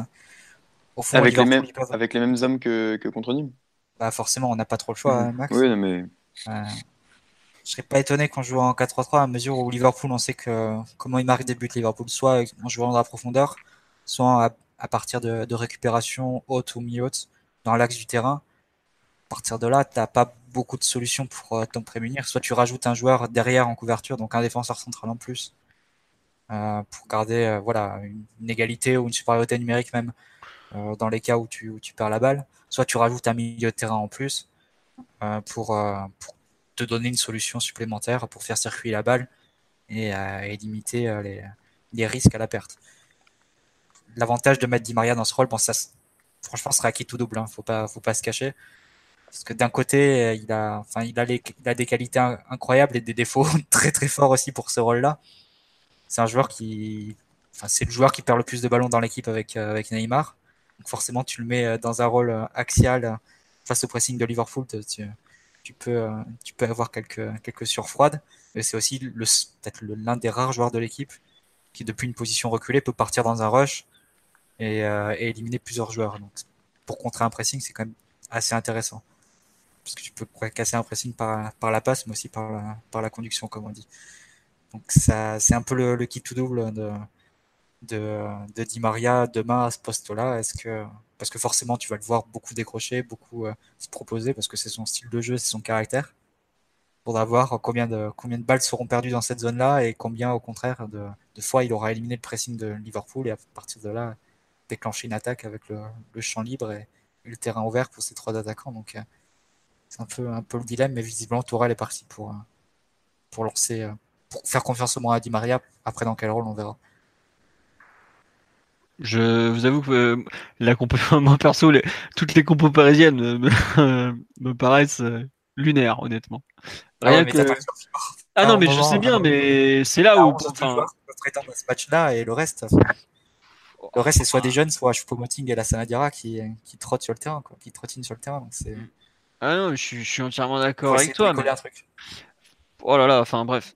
Honnêtement, je suis pas loin de, enfin, je suis pas loin de d'être pour le entre guillemets le suicide offensif le plus total, à savoir Rabiot en 6, Di Maria Draxler au milieu et les trois de devant. On a terminé le match comme ça face à Ah mais franchement, tu sais que ça va être un match où tu vas prendre un pressing de taré, tu le sais. Autant te mettre deux mecs archi techniques en relayeur qui vont venir aider un peu Rabiot pour peu qu'il soit bien réveillé dès le coup d'envoi, plutôt que de tenter que du Marquinhos ou. Enfin, je vois pas par quel miracle Marquinhos, en deux semaines entre Nîmes, PSG et ce match-là, dont euh, dix jours avec le Brésil à jouer défenseur central, va devenir un mec capable de résister au pressing, capable de construire et d'offrir une première relance. Bah, L'une des solutions, c'est tu relances pas et tu et tu cherches pas à, repartir court. Ouais, mais dans ce cas-là, tu regardes le match de samedi et tu as vu que Van Dyke, il te chope absolument toute la tête. Harry Kane. Je vais te donner un exemple, Philo. Euh, L'an dernier, Liverpool a joué 4 matchs face à Chelsea et face à Manchester United, face à Antonio Conte et face à Mourinho. Alors, alors qu'ils ont explosé des Arsenal, des Manchester City, des Tottenham. Face à ces, quatre, face à ces deux équipes-là en 4 matchs, ils ont fait 2 défaites et 2 matchs nuls. Seulement 2 buts marqués. Et quelle a été la possession moyenne des deux équipes Manchester et 38%. 38%.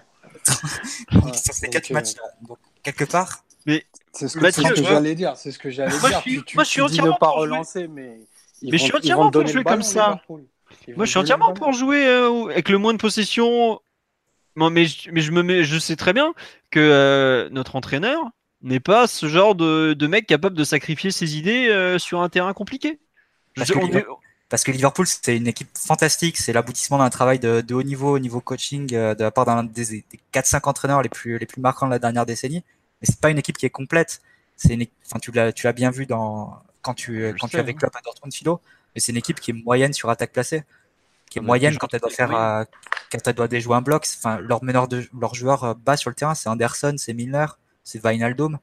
C'est des bons joueurs, des joueurs qui jouent, mais plus de quantité que de qualité, quoi, qui n'ont pas vraiment la capacité à, à, à, mener le jeu face à, face à des équipes qui se regroupent. Mmh. Ce, qui me dérangerait, en fait, c'est le but, enfin, de se prendre un but comme euh, on voit, comme on le voit gros, comme on le voit venir gros comme une maison, c'est-à-dire Rabiot et Marquinhos et, la charnière centrale qui, qui s'amusent à se passer la balle devant la, devant la surface. Et à un moment, il y a une inattention, une, un contrôle un peu raté, bim pressing, et tu prends un but ou une occasion euh, très lourde par, par l'un des trois attaquants. Enfin, tout le monde le voit venir gros comme une maison parce que ça s'est produit face à Nîmes, parce que c'est la spécialité de Liverpool, parce que Tottenham s'est pris euh, six ou sept occasions définitives dans ce, dans ce registre-là à, vouloir relancer court euh, et se jeter dans la, dans la gueule du loup.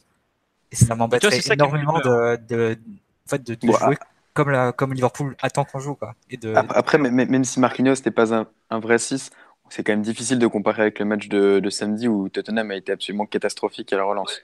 Mais Max, euh, tu vois qu'un mec comme Dembélé, qui est quand même euh, qui a du ballon Dembélé. Euh, ouais, il... je, je suis pas un fan de, de ce mec-là, mais en termes de relance, tout ça, il a du ballon. Tu vois qu'il s'est fait, il a rien su faire quoi.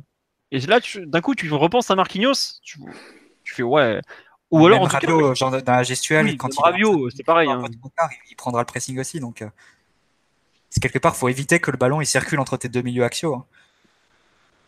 Mais Liverpool va chercher que ça. Enfin, tu, tu, tu vois bien euh, comment, comment Milner sortait très fort euh, au pressing pour permettre à, à Wijnaldum de, de, de, se recentrer et de le suivre pour faire une première ligne de pression. Enfin, samedi, moi, perso, Liverpool, ils n'ont pas fait un super match offensivement, mais défensivement, ils m'ont vraiment impressionné. Hein. Défensivement, c'est une organisation qui est tellement Défensivement, c'est, ils ont fait un match extraordinaire. La capacité à défendre à 6, déjà, euh, sur toutes les phases de jeu, sur toutes les zones du terrain. Et puis, euh, ce, que, ce que Wijnaldum, Keita et Milner ils sont capables de faire euh, entre les lignes en termes d'effort, d'intervertir les positions et tout pour, pour déclencher des pressings, c'est du très très haut niveau. Et c'est toutes nos limites criantes en fait sur lesquelles ils sont en capacité d'appuyer très fort. Et surtout samedi, c'était un match où les trois de devant, moi, ils n'avaient pas trop envie de jouer ensemble en plus. Mais malgré ça, ils faisaient toujours les efforts pour compenser, pour aider leurs deux latéraux qui, qui jouent hyper haut. Là-dessus, tu les prends pas en défaut. C'est, je veux pas faire l'oiseau de mauvais augure et tout, mais franchement, dans ce match, il y a tout pour que ça parte en cacahuète. Clairement. Mais tu vois très bien en plus la façon dont le match va se, va se dérouler. C'est que Liverpool, ils jouent toujours pareil. Ils t'attendent au départ. Allez, ils placent leur première ligne d'attaque devant le rond central, on va dire. Et dès que tu fais circuler la balle, ils, mettent une énorme densité axiale avec la ligne de 3 euh, des attaquants qui sont plutôt resserrés, puis les trois milieux derrière tu trouves pas des solutions pour avancer vers l'avant, donc tu vas vers l'arrière, et à partir de là, dès la première passe vers l'arrière, te mettre la pression, et là, à partir de là, tu es livré à toi-même, tu, tu, dois essayer de repartir, d'essayer de trouver des solutions. J'ai du mal à croire qu'on les trouvera, honnêtement. Par contre, pour être un peu plus optimiste, c'est que euh, déjà Liverpool, quand ils sont en phase de repli, ils défendent à 7 ou à 8. Et... Ah, ça se voit. Ça se voit beaucoup, honnêtement. Euh, les deux latéraux, les pauvres Robertson et Alexander Arnold, euh, ils sont pas, ah, ils sont pas aidés. Hein. Ah, franchement, ils sont pas aidés les deux. Ils sont plus aidés que les nôtres. Hein.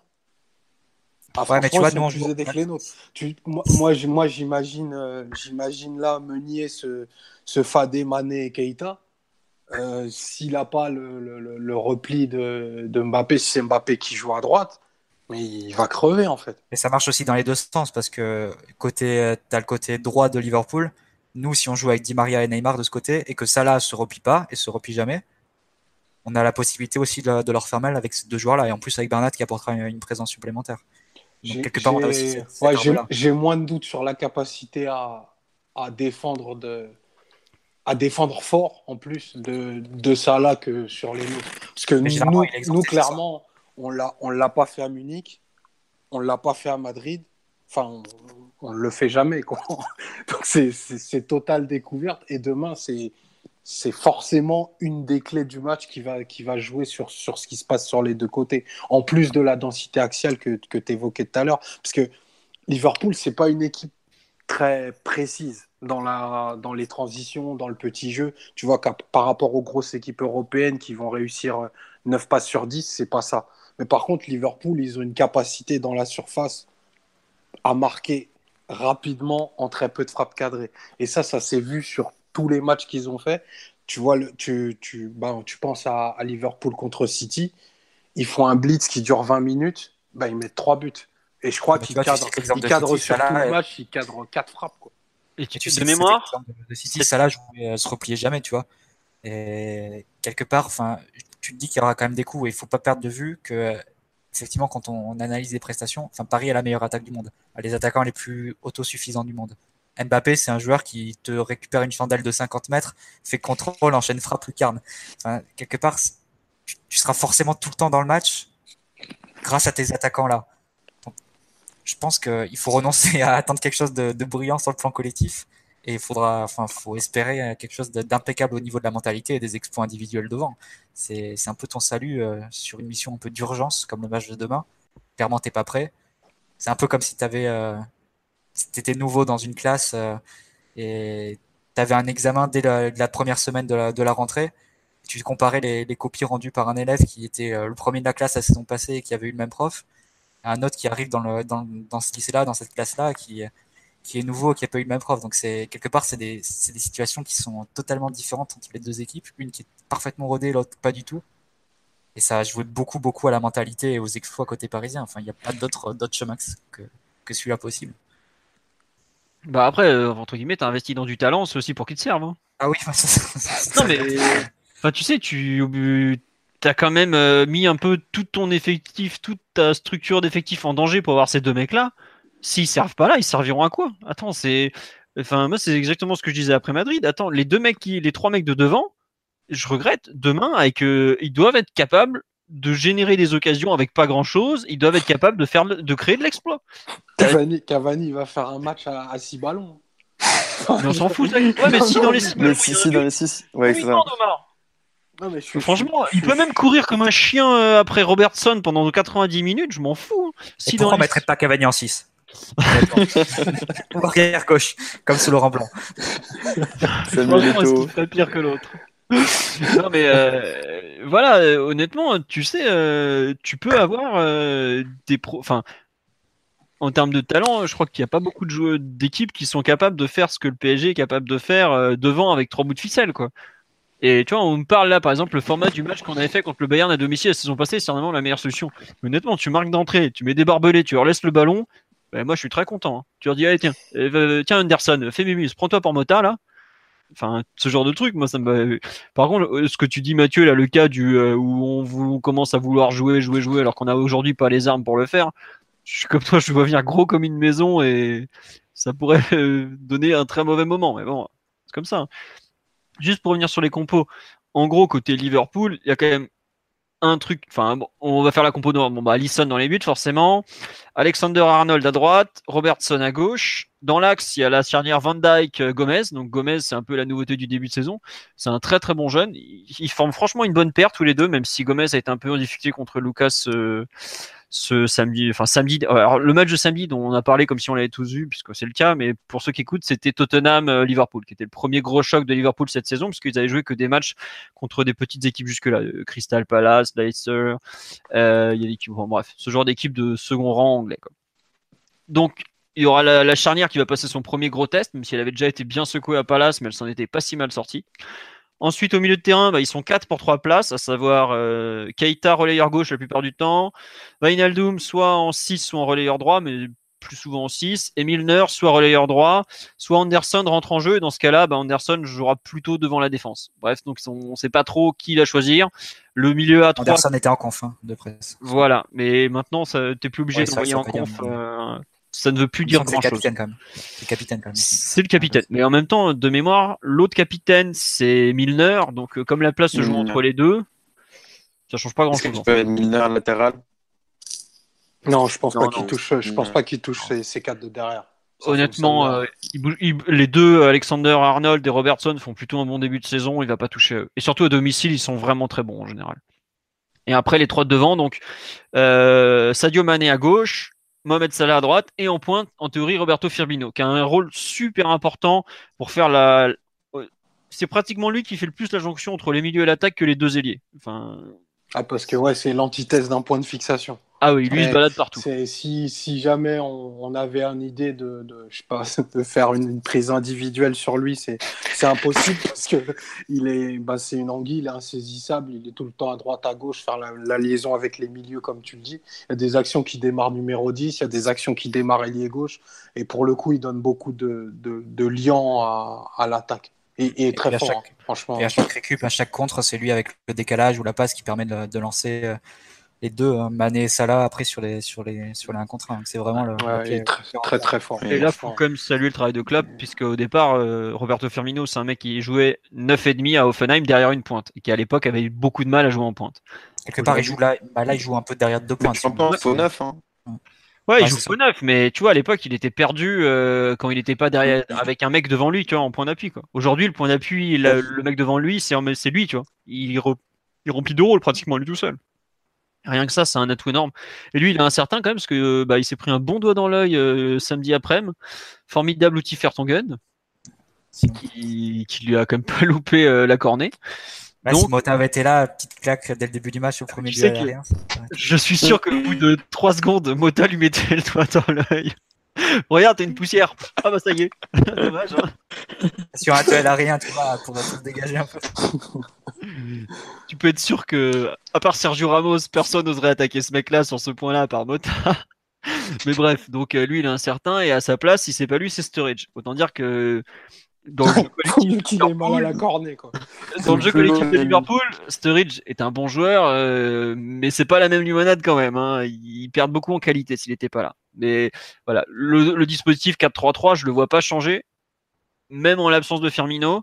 Après, ce qui peut être fait si Firmino n'est pas là, c'est passer Mohamed Salah en pointe et faire rentrer Shakiri en ailier droit qui est un petit modèle très explosif, qui lui, par contre, est capable d'assurer les transitions comme le fait Firmino, euh, parce a du ballon quand même, euh, Shakiri. Ce qu'il a fait pendant le match, c'est que quand, euh, quand Firmino s'est blessé, c'est Nabi Keita qui est passé faux neuf. C'est un peu. Enfin, je pense pas que ça se reproduira, mais c'était ce qu'il avait fait pendant le, pendant le match de samedi. Qui lui aussi sera, sera à surveiller parce que c'est un super joueur aussi. Ouais, bah 80 millions de joueurs, il peut être bon quand même. Ouais, tu sais, bon. Non, mais c'est vrai que. c'est la ferveur, Philo. C'est la ferveur, j'oubliais, c'est la pauvreté. Il faut savoir que les meilleurs joueurs de Liverpool sont payés en charbon. C'est les restes locaux. Parce que comme euh, j'ai appris ça ce week-end, bon, bref. Non, bon, côté parisien, bah, globalement, on en a parlé, on ne sait pas exactement à quoi s'attendre. Je pense qu'on peut quand même mettre de côté l'hypothèse de la défense à 3. Il n'a même pas travaillé à l'entraînement aujourd'hui, il n'a pas trop travaillé dernièrement non plus. Oh, ça n'a pas découragé certains, mais... ça, ça, ça, peut être une constante, hein, côté PSG.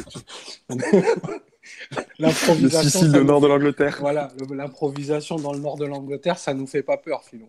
Ah, mais tu sais que moi, j'aurais préféré jouer. Euh, défense à 3 euh, avec Marquinhos en stopper droit pour aider. si on euh, était, si on était un, peu plus, euh, un peu plus aguerri. non, mais honnêtement. Ah bah, Rabio Draxler, carrément quoi. Ah, Rabio Draxler. Ah ouais, Rabio ah, je te dis, franchement, on a c'est le match où Verratti est le plus indispensable. Franchement, il n'y a pas trois terrains en Europe où Verratti serait plus indispensable. Il n'y a pas trois, honnêtement. T'as peut-être. qui c'est qui presse aussi fort que ça, franchement? Peut-être City Chelsea euh, dans quelques, quelques temps, mais ils sont pas avec des champions. City, ouais. Puis forcément le Barça et le Real. Barça et Real, quand même. C'est assez intimidant comme, comme stade. Moi, j'ai encore des mauvais souvenirs de, de, Tolisso en décembre dernier. Donc, euh, voilà, mais. Tu vois, il y avait Verratti hein, en décembre. Ouais. Ouais, et encore, et Verratti, il a fait son match. Hein. Enfin, il n'avait pas été extraordinaire, mais globalement, il fait son match. Et là, tu vois, demain, t'as même pas ce mec qui est quand même. T'as plus Mota pour tenir le ballon. Bon, Rabiot, euh, tu lances une pièce en l'air et t'espères qu'elle retombe du bon côté. Et il te reste Verratti. Et globalement, comme tu dis, pour tenir un peu le ballon, euh, franchement, euh, moi je préfère carrément voir Draxler aussi bas sur le terrain. Mais Draxler, on l'a jamais vu aussi bas, aussi bas sur le terrain, Philo. tu te rends compte qu'aujourd'hui, tu as, le choix entre. Il a des problèmes de présence, de volume et tout. son gros avantage, c'est qu'il court. Et il court vite. Ouais, ouais, c'est vrai qu'il court. Et que Draxler, tu veux mettre Draxler et son smoking dans une zone de guerre, là, clairement. Mais alors, au, bout d'un moment, il faut le choquer, le petit. Moi, je vois, les, Péruviens, ils te l'ont secoué dans tous les sens. Il a fait ses 10 meilleures minutes de la saison dans la foulée, quoi. Tu vas mettre, un, mettre un Soki ou un Kerrer et, euh, faire, euh, et garder Marquinhos au milieu de terrain. Ouais, ou tu mets Kerrer derrière. Un peu plus blindé. Moi, moi j'aurais été pour aligner carrément 8 joueurs à culture défensive sur le terrain. Mais ça, ça après, c'est culturel. Je partage, Omar. C'est totalement, c'est totalement se renier. Vous regardez beaucoup trop la Serie A. Mais... mais quand Antonio Conte prendra le PSG en hiver, à l'hiver. voilà, c'est ça. Le ticket, le ticket Conte Bouffon nous, rassurera plus. Mais en fait, moi là-dessus, je rejoins bien entendu tout à fait ce que, ce que dit Mathieu. Moi, je suis prêt à leur abandonner le ballon parce que c'est, bah, quand je dis qu'ils savent pas quoi en faire, j'abuse et je grossis le trait. Mais c'est clairement pas, c'est clairement pas leur nature et leur ADN. Donc bah, tu, leur, tu, leur, donnerais une difficulté. Sans le ballon, c'est une des équipes, ça doit être dans les trois meilleurs d'Europe. Donc du monde, hein. en, en, équipe de club. Avec le ballon, je suis même pas sûr qu'ils soient dans le top 20. Franchement. Et c'est pas, c'est pas être méchant. Hein, euh. Non, non, bah. Tu, tu, bah d'ailleurs, euh, le, moment où ils ont eu du match samedi, c'est quand Tottenham leur a un peu laissé la balle euh, et qu'ils savaient pas trop quoi en faire et qu'ils se sont fait contrer un peu. Mais sinon, sans le ballon, ils sont tellement incroyables. Franchement, sans le ballon, ils sont forts. Et eh, tu te rends compte avec le chaque, chaque erreur quasiment de, de sortie de balle de, de Tottenham, de, de, de, contrôle, hein, ils, ont, ils, ont, 7-8 occasions franches. Tottenham, c'est une équipe qui quand même sait défendre. Ah, mais c'est surtout qui s'est relancé d'habitude. Voilà, qui s'est relancé, qui, a des circuits propres, hein. qui, a des circuits très identifiables et, et qui fonctionnent. En, en, 60 minutes, ils leur ont donné 8 situations. Avec juste un peu d'inspiration offensive, il prenait une fessée monumentale. Ouais, heureusement qu'il y, y, a certains liens. Euh, il y avait du déchet technique, notamment ouais, Naby Keita. Il y a du déchet technique. Il y, avait, il y a, il y a peut-être le fait que de... Mané et Salah n'ont pas trop envie ouais, de se passer le ballon en ce moment, tu vois. Mais demain, tu n'as pas de doute qu'ils feront, ils feront les bons choix, quoi. Donc, enfin, tu t'avances. Est-ce que. Mais, mais comme, comme dit... pour ça aussi, je pense, parce que lui, il peut courir vers son but. Il peut faire le troisième central quand il y a des centres latéraux ça a été un, de nos problèmes, notamment euh, à Munich, à l'Alliance, sur les, sur les buts que, que marque Tolisso. Je pense que c'est aussi ce que, ce que cherche Tourelle quand il parle de, des caractéristiques défensives d'un numéro 6 qui lui manque dans l'effectif. J'ai l'impression que c'est vraiment ce qu'il cherche et, et, Liverpool a aussi ces joueurs qui sont capables, depuis le milieu de terrain, de se projeter dans la surface. Milner le fait, Nabil Keita le fait aussi. Et quelque part, je pense qu'il fait confiance à Marquinhos aussi pour ces vigilances-là, en fait. Après, c'est clair que ce que tu pourrais éventuellement gagner sans ballon, tu, le perds totalement avec ballon, hein, Marquinhos. Je pense qu'il faudra, il faudra j'espère qu'il s'est bien entraîné au chandelle et au dégagement loin vers Mbappé, parce que ça va être vraiment notre circuit préférentiel, je pense, pour, créer des occasions. Sauf qu'effectivement, comme l'a dit, euh, comme l'a dit Philo, et euh, on est, on semble tous d'accord sur le fait qu'effectivement, euh, vu nos, qualités du moment, notre forme et les, qualités et inconvénients que peut développer le système club à Liverpool, on est tous d'accord qu'il faudrait euh, laisser le ballon. En tout cas, ce serait une tactique plutôt, euh, intelligente de laisser le ballon euh, à Liverpool. Mais est-ce que Tourelle est capable de se prostituer et d'accepter de, des compromis, de tels compromis, notamment quant à ses principes de jeu? Ça, franchement, on peut, c'est même au-delà d'en douter, on peut être quasiment sûr que c'est impossible. C'est toujours difficile de s'adapter sur un match précis quand tu n'as pas du tout l'habitude de le faire. surtout quand tu as un, en plus, quand tu pas joué un pour et que tu découvres. Euh, on a des joueurs totalement inadaptés à ça. Tu vois, tu vas pas dire à. tu vas pas dire à Rabiot, ben, tu touches pas le ballon pendant 35 minutes. On a vu Meunier au Camp Nou quand il a fait défendre on, va, commencer à tacler de la tête parce qu'on est bas. enfin, c'est du domaine du fantasme ce qu'on dit. Ça, ça peut pas exister. Mais bah, c'était peut-être le plan le plus hein. viable que jouer bas avec du Kim Pembe, du Meunier et autres, c'est pas c'est pas un truc possible à cet instant. Oui, c'est pas c'est pas du tout possible, c'est inenvisageable, bien sûr. en théorie, c'est ce qui doit marcher le mieux. Mais, mais voilà, c'est peut-être la chose la plus hmm. la plus fonctionnelle face face aux qualités que tu as. Ah, mais a priori, c'est quand même l'équipe, sûrement l'équipe en Europe qui nous correspond le moins et qui correspond le mieux à nos, nos défauts. C'est en ça que ça rend l'équipe d'autant plus dangereuse. Ah, au 17 septembre, c'est quasiment certain. Bon, euh, on nous dit, ça va, vous n'avez pas les lèvres trop gercées là. Un peu, mais c'est parce que j'étais malade ce week-end. Non, mais globalement, enfin, on en parlait déjà après le tirage que c'était un, adversaire qui ne correspondait pas du tout à ce, qui aurait pu être intéressant pour le PSG. Depuis le tirage, donc, qui était le 30 août, on a joué Nîmes où on s'est fait déboîter par une équipe qui presse fort, et saint où on n'a pas été très très bon. À partir de là, forcément, notre analyse, n'a pas spécialement changé entre temps évidemment, il y a un truc, on, en a parlé tout à l'heure, euh, quand tu as Neymar Mbappé dans ton équipe, au coup d'envoi, t'es jamais totalement en galère. Parce que euh, ils, font des miracles avec pas grand chose. Comme a dit Mathieu, euh, Mbappé, tu lui envoies une cacahuète de 50 mètres, il te fait contrôle orienté, pleine course et frappe à enchaîner ensuite. Mais globalement, à cet instant, tu as une équipe qui est déjà prête, qui a fait ce week-end un match, mais alors franchement impressionnant, ou en tout cas très convaincant sur, sur une des pelouses assez compliquées quand même, parce qu'elle est gagnée à Wembley, pas grand monde n'a réussi dernièrement, il hein, faut quand même le rappeler. L'année dernière, sur la même pelouse, ils avaient pris 4 à Liverpool, par exemple. Ça montre aussi leur progression. c'était pas du tout, du tout, du tout le même Liverpool. C'était pas le même Liverpool. Défensivement. Euh, euh, voilà. On nous dit, ouais, ils sont dans le chapeau 3. Bah, après, ouais, voilà, c'est finaliste qui se retrouve là parce que euh, ils ont perdu beaucoup de temps ces dernières années, qu'ils ont fait, qu'ils ont enchaîné les mauvais résultats et que, par contre, depuis, ils ont appris à recruter. Puis, puis si c'est qu'une histoire de chapeau, on joue pas les matchs. Enfin. Mm. Bah oui, enfin en général, enfin c'est tout le monde savait que c'était l'équipe de Ligue des Champions, ils devaient être dans le chapeau 4, hein, je pense. Oui, ils étaient chapeau 4, oui, je te confirme. ils sont toujours chapeau 4 puisque depuis ils sont la Alors qu'ils font quart de finale souvent.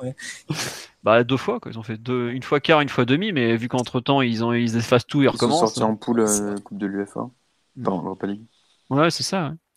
Donc voilà. Euh, sur les, thèmes que j'ai mis concernant euh, force et faiblesse des équipes, les faiblesses de Liverpool, bon, on l'a dit, c'est vraiment le jeu placé. Euh, Omar, tu trouves qu'ils défendent bien sur les côtés? Moi, je trouve que l'absence de repli des, deux, la Salah et Mané, as quand même, tu peux jouer des deux contre un assez régulièrement sur les côtés tout de même.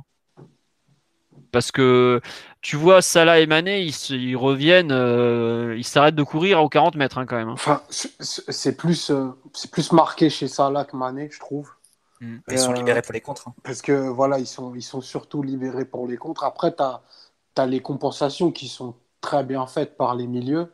Et c'est surtout, en fait, le, plus impressionnant défensivement, c'est vraiment la, la capacité à être nombreux, bas et rapidement, en fait. C'est vraiment ça qui, qui moi m'avait marqué dans, dans, le match de, de samedi, qui est, qui est, un bon match, mais qui n'est pas non plus le, le, top match que Liverpool a pu faire ces derniers mois. Il y en a quelques autres et c'est vraiment une constante euh, de leur jeu. Mais bon, on va arrêter de dire du bien de Liverpool parce qu'après ça, ça énerve. Mais aussi, on a aussi des moments où ils sortent un peu du match. Euh, bah, ouais, aussi. Non, mais même, même, cette année, Mathieu, ils ont eu des, des, des, des secondes périodes à Leicester, ils font n'importe quoi pendant 35 minutes, par exemple. Et quand je te dis n'importe quoi, c'est ils finissent. Bon, il y a Allison qui fait une boulette monumentale, mais ça, ça arrive. C'est un gardien et puis qui prend beaucoup de risques. Mais c'est surtout que pendant 25 minutes, ils ne savaient plus s'ils devaient attaquer ou défendre. Ils étaient complètement perdus, quoi. Et tu vois que c'est une équipe qui, par moment manque de maturité, même même de talent, je dirais, avec le ballon, quoi. Globalement, ce qui fait peur, c'est que c'est que c'est si jamais le match devait glisser sur le terrain de Liverpool, que le rythme soit d'un coup très élevé, qu'il y ait beaucoup de transitions, qu'il y ait beaucoup de, de risques assumés par le PSG Là, ce serait, euh, ce serait embêtant. côté PSG, je pense qu'il faut vraiment tout faire pour que le rythme reste relativement contrôlé et réduire du mieux possible les espaces et les, risques et les erreurs que tu fais. Quoi. Ça va vraiment jouer sur les, sur les erreurs que tu dois pas faire demain. Et j'espère, enfin, je pense qu'ils ont tous, euh, ils ont tous vu le match face à Tottenham et ils ont tous vu les, les erreurs que tu peux commettre et la façon dont tu peux, tu peux les payer. Et ça va beaucoup jouer sur la concentration mentale parce que clairement, les systèmes, on les a pas beaucoup, beaucoup euh, jouer là-dessus, sur la concentration mentale, la discipline. Et après, offensivement, bah, tu as la qualité euh, individuelle pour, euh, pour, pour créer des situations avec, en exploitant des, des brèches. Après, c'est vrai que tu disais défense sur les côtés. Au milieu de terrain, ils ont quand même des coureurs à pied à Liverpool, donc ils peuvent faire les, peuvent faire les compensations, mais bon, il y a quand même de la place pour, pour leur créer des situations. Et voilà, ça va être. côté PSG, je pense que la priorité, c'est vraiment réduire les erreurs, hein, réduire le, et pas tomber dans les pièges que vont te, que vont te mettre les joueurs de Liverpool et qui font à chaque match. Quoi. Mm. À voir. Euh, sur le, bon, les forces euh, du PSG, on en a parlé, les faiblesses aussi. Euh, dernière question, est-ce que c'est pour nous... Oui, Max, excuse-moi. Non, juste pour les forces de... Alors, dans les forces de Liverpool, il n'y a pas la connexion de Max, hein, je vous le dis tout de suite. Allô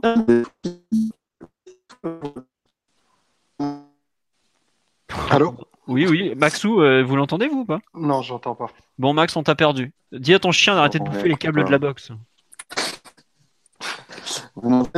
Non, ça C'est bon. Euh, écoute, dans les forces de Liverpool, on t'a perdu, quoi. Tant pis, Max, on t'aime. Bon, euh, bah, il est parti, il va revenir, je pense. dernier point que j'avais mis, c'était est-ce que c'est un match qui arrive trop tôt pour le PSG Même si bon, on a un peu eu la réponse. Euh, ah, juste sur le live, est-ce qu'on va jouer avec le nouveau Mike Jordan? Oui, mais on ne sait pas si c'est le noir ou le blanc. Voilà. Euh, j'essaye de me renseigner, j'ai pas réussi à avoir la, réponse. Oui, Max, t'es de retour. Oui, non, pardon. Euh, je voulais dire, quelqu'un, j'ai vu passer sur le live quelqu'un qui parlait des coups de pied arrêtés comme d'une de nos forces, de pied arrêtés tirés par Neymar. Mais c'est juste les coups de aussi une grosse force de, de tu mentionnais Sandy, le jeu aérien dans sa tête, notamment avec Van Dyke en, défense centrale. Mais c'est vrai que sur coup de pied ils sont vraiment impressionnants. Ils ont beaucoup de, beaucoup de taille, plus que nous. Et, euh, une, et puis ils ont avec des, des mineurs euh, qui frappent extrêmement bien les coups de pied. C'est une vraie arme de leur côté. Et, euh, et voilà, il faudra absolument s'en méfier. et j'imagine que, que, que Toural a déjà ciblé ce, les coups de défensifs pour travailler dessus depuis quelques jours. Voilà, c'était juste. Et, les, touches. Non, mais c'est les. Mais heureusement, il n'y a, pas Rory de l'app.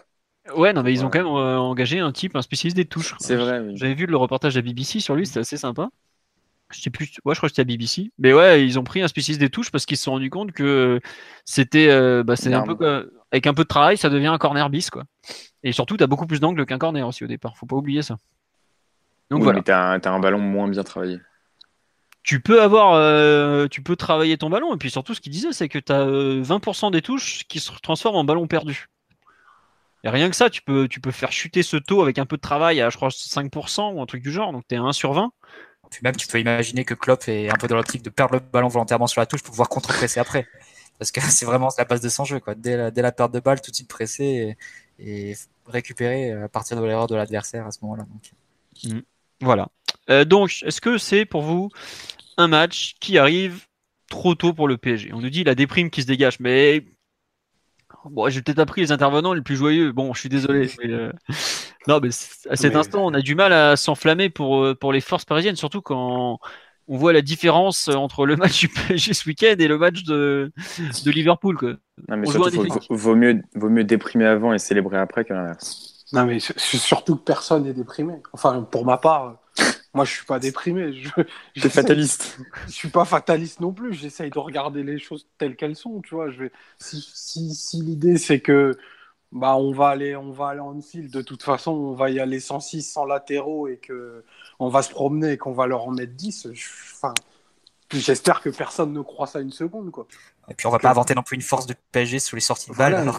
Voilà, c'est ça. Je, et pas je vais pas vous dire ne vous inquiétez pas, on défend très bien tout le prouve depuis trois ans de toute façon. Donc euh, voilà, on, y va.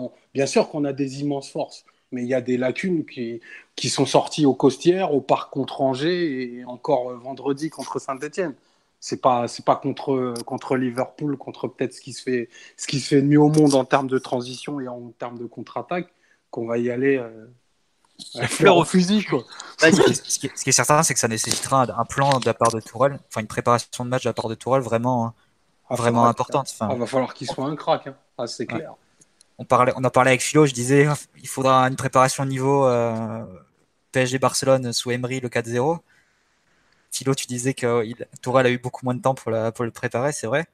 Mais quelque part, tu auras besoin d'une plus-value qui, qui, vienne du banc pour, pour, pour aider l'équipe parce que c'est une équipe qui n'est pas constituée encore le PSG, tout simplement. C'est pas, pas une question de critiquer ou quoi. Pour l'instant, on n'a pas de certitude, ni avec ni sans le ballon. Quelque part, c'est. Ah on a deux certitudes qui s'appellent Mbappé et Neymar. On a des certitudes individuelles, mais en tant que dans le fonctionnement collectif, on n'en a aucune. On peut chercher dans tous les sens. C'est ça. Donc c'est. On aura besoin d'une plus-value dans la préparation de, la rencontre et comment tu vas réussir à annihiler des forces en, face et maximiser le mieux possible.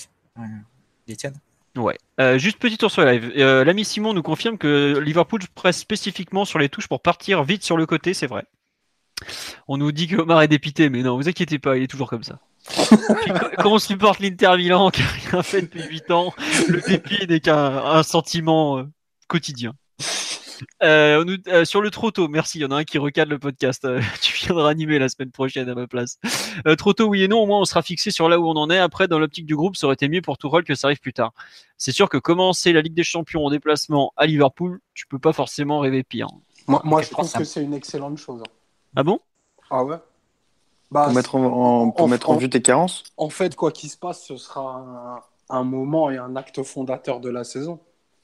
Enfin, si, si demain, si demain par, par je ne sais quel miracle, bah, ça se passait très bien, bah, tu vas avoir des certitudes euh, dans des domaines qui étaient peut-être inquiétants.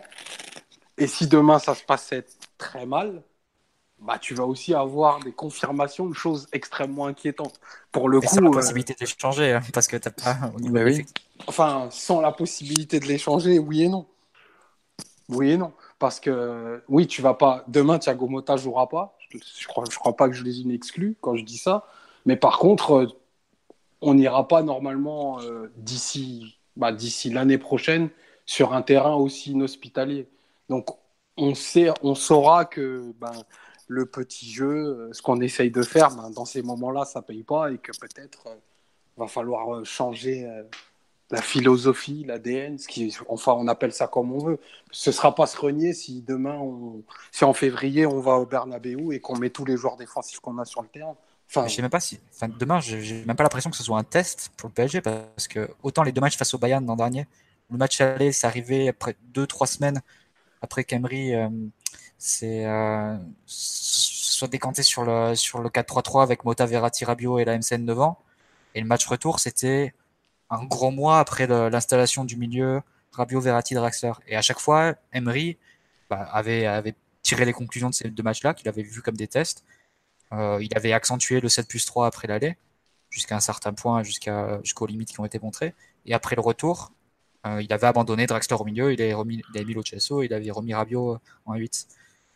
Et là, enfin, donc, ça a été des, tests sur où on, pouvait voir où en était le PSG dans sa progression et en fonction de si ces tests étaient réussis ou non, Emery a pu persévérer ou abandonner. Mais là, demain, tu vas tester quoi? Comme on l'a dit en, préambule, et quand on parlait de Saint-Etienne, l'équipe n'est pas constituée encore. On a fait beaucoup, beaucoup de tests. Tourelle est encore dans une phase de, prise en main de l'effectif. Il n'y a pas Verratti, alors que on sait que c'est un joueur euh, cadre de, de l'équipe. Tu c'est un one shot en fait le match face à Liverpool. J'ai du mal à croire que dans un sens ou dans l'autre, t'en tires beaucoup euh, et que tu puisses en tirer vraiment des, des, enseignements importants. L'équipe sera encore amenée à changer et amenée aussi à jouer différemment selon les adversaires. Donc, euh, je, je sais pas trop comment me situer par rapport à ce match-là. D'accord. complètement d'accord avec Mathieu. Éventuellement. Bah moi j'ai un peu peur que le seul truc que ça nous révèle c'est la, faiblesse du mercato et les trous dans l'effectif quoi, tout simplement. C'est déjà Fio. oui non mais attends, je te signale que il y a pas longtemps au PSG on m'a expliqué que on visait toujours la Ligue des Champions sans problème, que l'effectif était très bien, tout ça quoi. Donc j'espère que certains vont réaliser que bah non en fait il y a des trous. Donc euh, voilà quoi.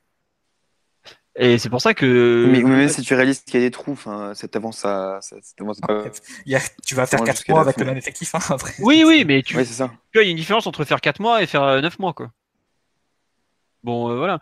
Après, moi, j'avoue que je, je, suis assez dubitatif quant à l'issue du, du, match. Voire, je crains très fort qu'on prenne une sacrée rouste. Mais euh, au moins, après, tu as un point de départ, quoi, tout simplement.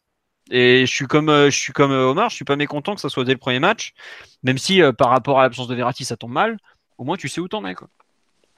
C'est peut-être mieux pour, pour la confiance que ça arrive dès le premier match plutôt que ça arrive comme le Bayern l'année dernière dans les, au mois de décembre alors que tu es censé progresser dans la saison et commencer à avoir des certitudes. Je suis d'accord. Ouais, je suis tout à fait d'accord avec mais, mais Mathieu a raison. demain c'est un pur one shot si tu y arrives, on l'a dit, ce serait a priori grâce à tes, performances individuelles et les, trois de devant. Mais qu'est-ce que tu en tireras comme conclusion que, à part, oui, bah effectivement, tu as des joueurs de, classe mondiale et l'une des meilleures attaques au monde sur lesquelles tu peux te reposer à n'importe quel moment. Ok, très bien. Défensivement, a priori, tu vas quand même prendre au moins un but. Euh, et donc, tu auras quand même une base de travail qui sera compliquée parce que ton milieu de terrain ne sera pas le même que celui que tu veux installer, notamment avec l'absence euh, majeure de, Verratti. La défense, la défense centrale, on ne sait pas encore. On, est en train d'osciller entre une défense à 2 et une défense à 3. Le rôle de, éventuel de Marquinhos. Euh, donc, en fait, tu n'as aucune base de travail, je, enfin, je pense, qui risque de ressortir du, match de demain, hormis des performances individuelles réussies dans le cas où euh, ça devrait euh, bien tourner. Encore une fois, j'espère que ce ne sera pas le cas et qu'il y aura des, certitudes qui pourraient se dégager de ce match, mais j'en vois aucune de plausible et qui permettrait de construire pour, pour le long terme. Donc ouais, bah, effectivement. Moi j'en vois Max honnêtement. Tu peux avoir la confirmation que ta charnière Kimpembe, Thiago Silva est bien la charnière du PSG à long terme. Euh, tu peux avoir des confirmations. euh... ça, Philo, tu sais que Thiago Silva, Kimpembe, tu peux le mettre dans un grand match. Enfin, bah, aujourd'hui, savoir si Marquinhos au milieu c'est viable ou pas quoi. Ils n'ont pas encore joué, ils ont pas encore joué le grand match. C'est le grand match les deux ensemble. Tu vois Non mais, individuellement, individuellement, tu sais quand même que euh, ça reste des, ça, reste une forme de certitude. C'est pas ton point le plus euh, le, le, plus dramatique et, euh, et, ton inconvénient majeur à leur, instant T quoi. Non, mais évidemment, mais tu me dis que tu, tu peux rien en tirer. Sur Marquinhos au milieu, Fio, surtout. Oui, voilà, entre autres. Bah oui, tu auras une réponse aussi. Mais pour moi, tu vas avoir beaucoup de réponses, euh, pas forcément positives, mais tu. Oui, voilà, moi je parlais justement de réponses positives. Euh, travailler sur le, que du négatif, ouais, ça t'avancera pas à grand chose par rapport à ce que tu ne sais déjà aujourd'hui. Bon, ça, ça, ça les mettre. Par contre, sur le plan euh, de, de l'esprit de groupe, si tu arrives à faire un gros résultat ou, bien arracher un nul en étant à 10 contre 11, enfin tu vois ce genre de scénario un peu, ou bien en remontant un ou deux buts, c'est en plus, à Anfield, euh, bon, dans l'atmosphère et tout, ça peut être, ça peut être le genre, euh, genre de résultat fondateur. Après, il faudra pas non plus. de, de, quelle Exactement. de, quelle atmosphère tu parles, Mathieu? Non, mais ça reste toujours un peu impressionnant pour un joueur. Euh. Non, mais quelle équipe, aujourd'hui, quelle équipe se fonde sur un match qui se déroule en septembre?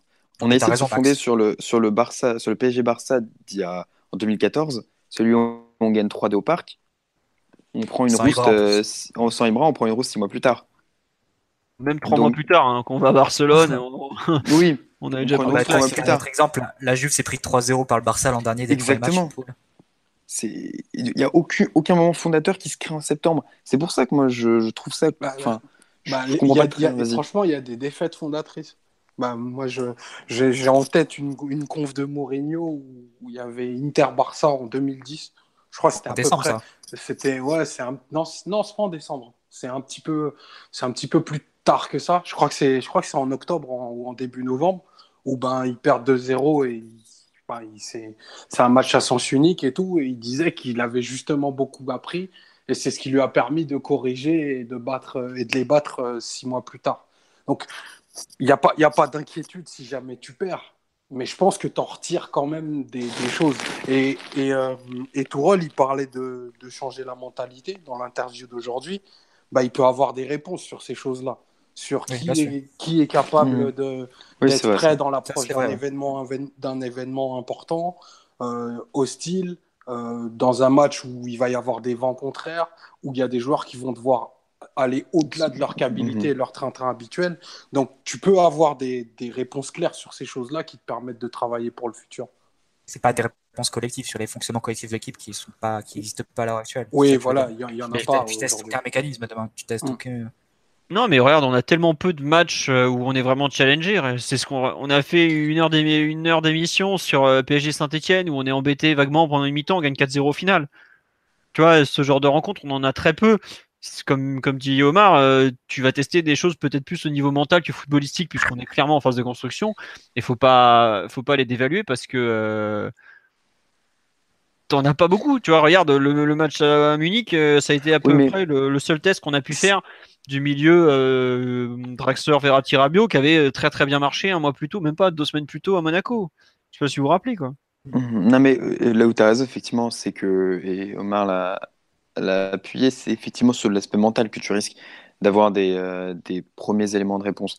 Mais comment tu vas réussir à distinguer l'aspect mental de l'aspect technique et l'aspect tactique dans la mesure où tu vas mettre en situation des joueurs dans des position et euh, pour, euh, pour beaucoup d'entre eux en tout cas, euh, dans des situations totalement bouleversées par rapport à ce à quoi ils sont habitués. En plus de l'environnement qu'on a, que, que Omar a qualifié de style, de, du contexte de la rencontre, de la qualité de l'adversaire.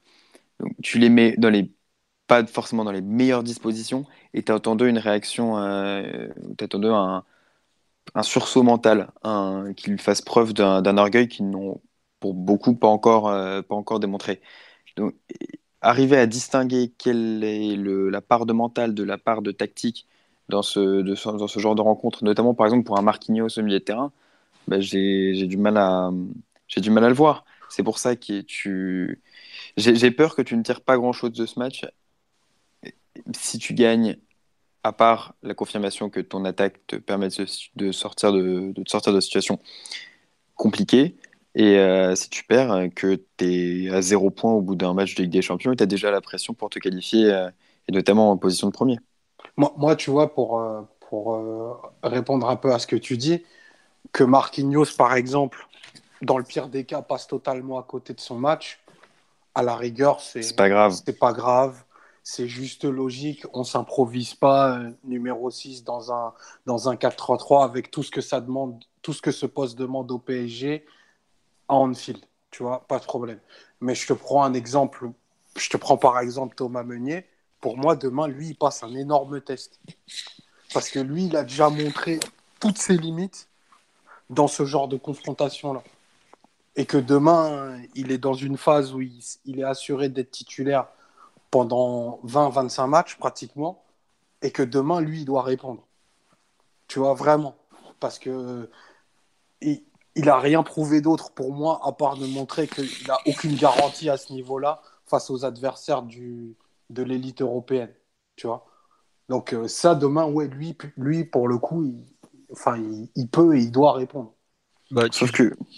enfin, moi, j'en mets d'autres à ce niveau-là. Hein. Tu as Areola, par exemple. Euh, il a besoin aussi de montrer qu'il peut euh, être ce, ce, gardien du futur que le PSG de lui oui, mais là, Lui, c'est hors, hors aspect tactique. Lui, effectivement, c'est un poste tellement spécifique que. Mais tu vois, tu dis, enfin Max, c'est plus, ça correspond plus au débat qu'on a depuis un quart d'heure sur euh, est-ce qu'il faut vraiment considérer ce match? Tu as des mecs qui individuellement ont beaucoup à jouer demain quand même. Et tu peux pas, euh, collectivement, on est tous d'accord pour dire qu'on n'est pas prêt, mais individuellement, tu dois avoir des, des mecs qui, qui montrent qu'ils sont, qui sont en capacité d'élever leur niveau de jeu.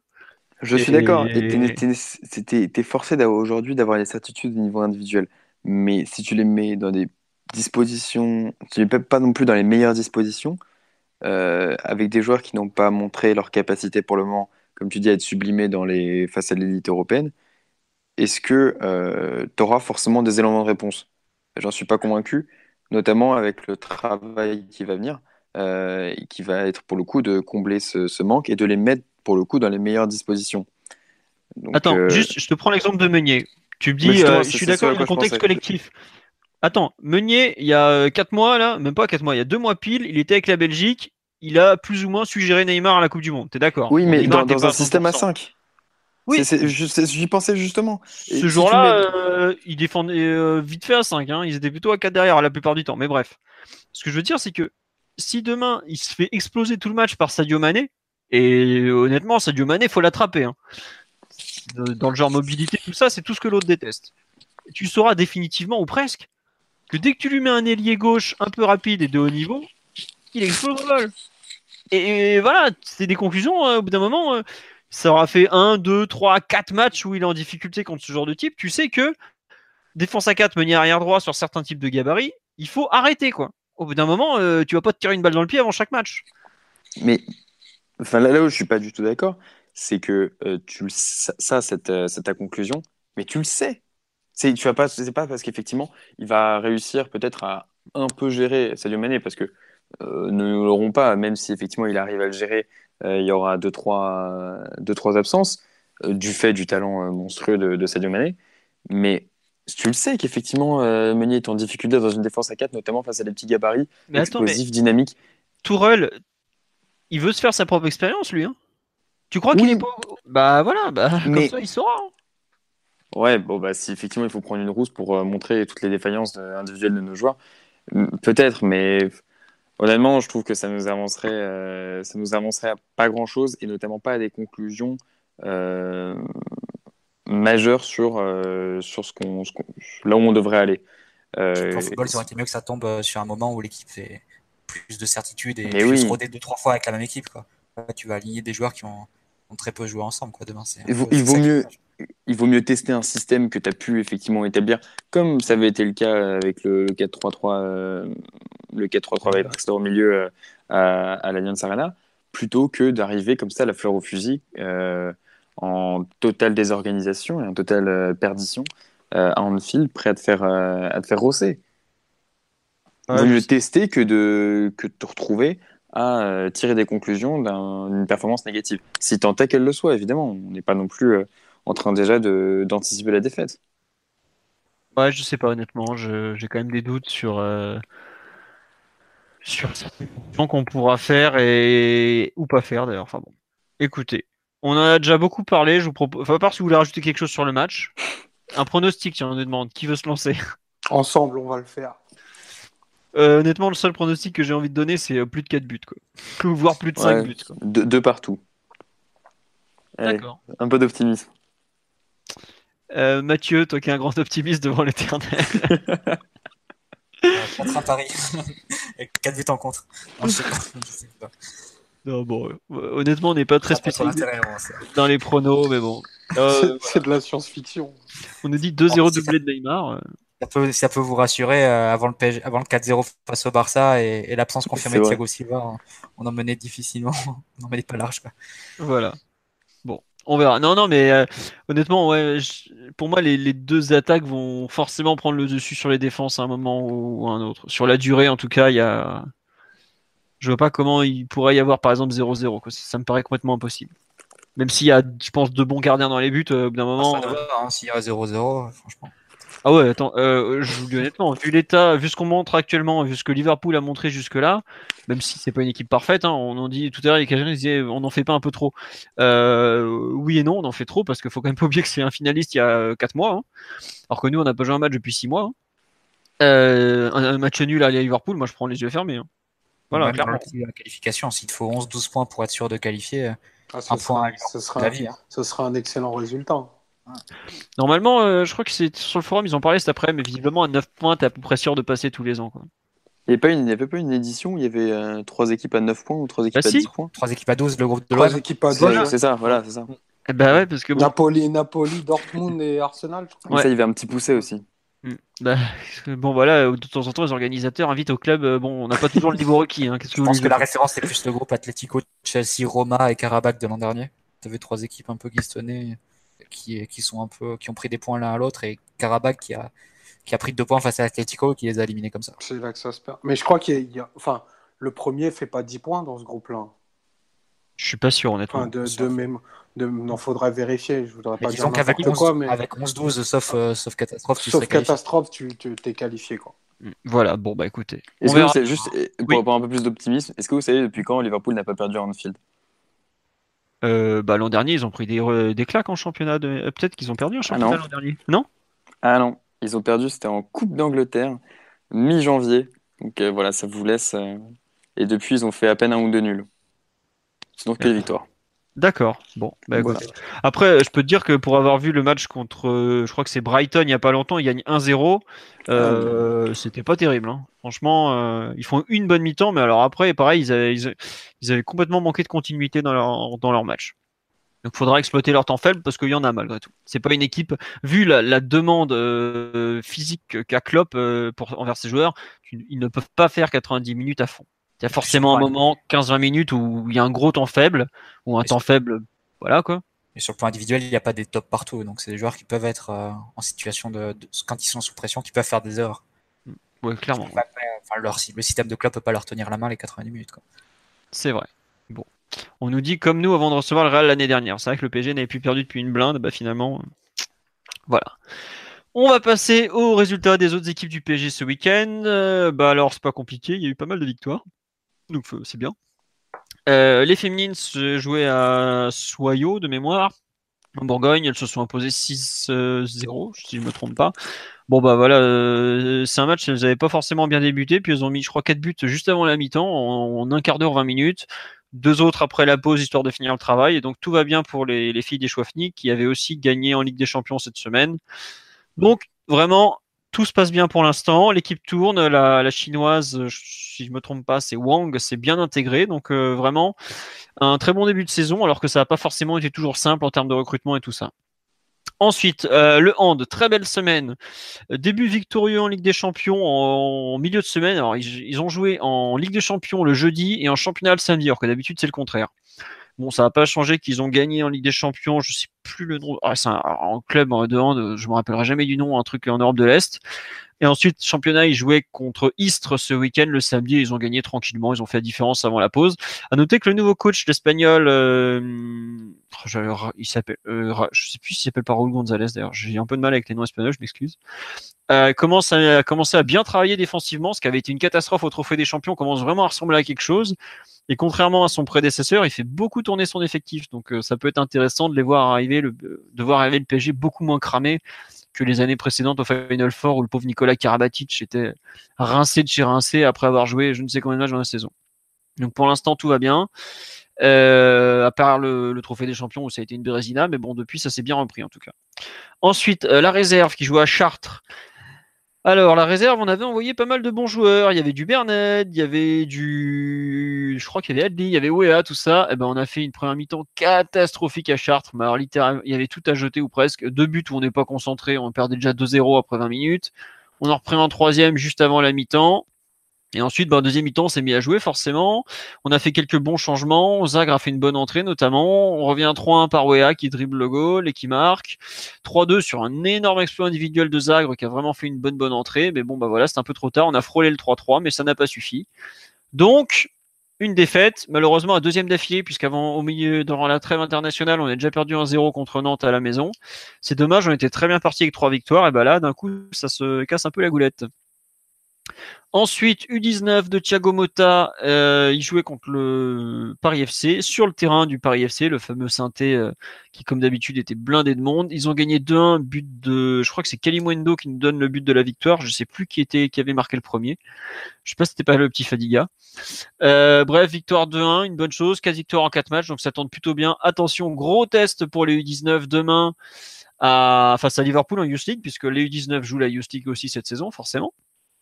Euh, on va visiblement aligner une équipe très jeune. Alors, on a envoyé un groupe de 40 joueurs à l'UFA avec des 2000, des 99. On a un peu tout mélangé. Visiblement, Mota ne veut pas jouer avec les, joueurs qu'il n'a pas à disposition le reste de la semaine. On va voir ce que ça va donner. Ça annonce une équipe très jeune, euh, probablement beaucoup plus jeune.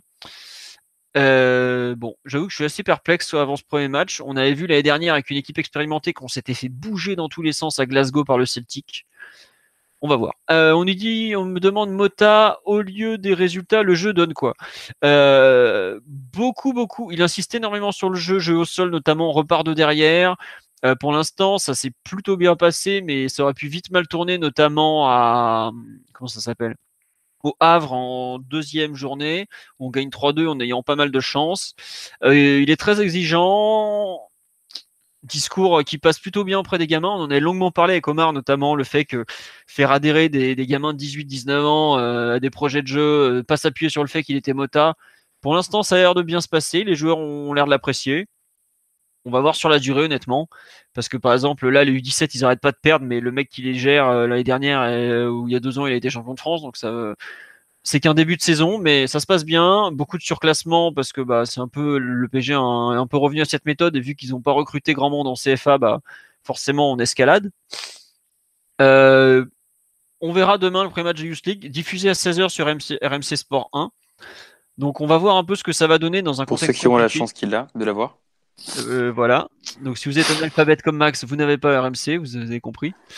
Euh, on va voir ce que ça donne honnêtement sur un terrain un peu plus compliqué je redoute un peu ce premier match, un peu comme chez les pros, parce que là, euh, par rapport à ce qu'on avait connu jusque-là, c'est pas, ça va pas être la même histoire en tout cas.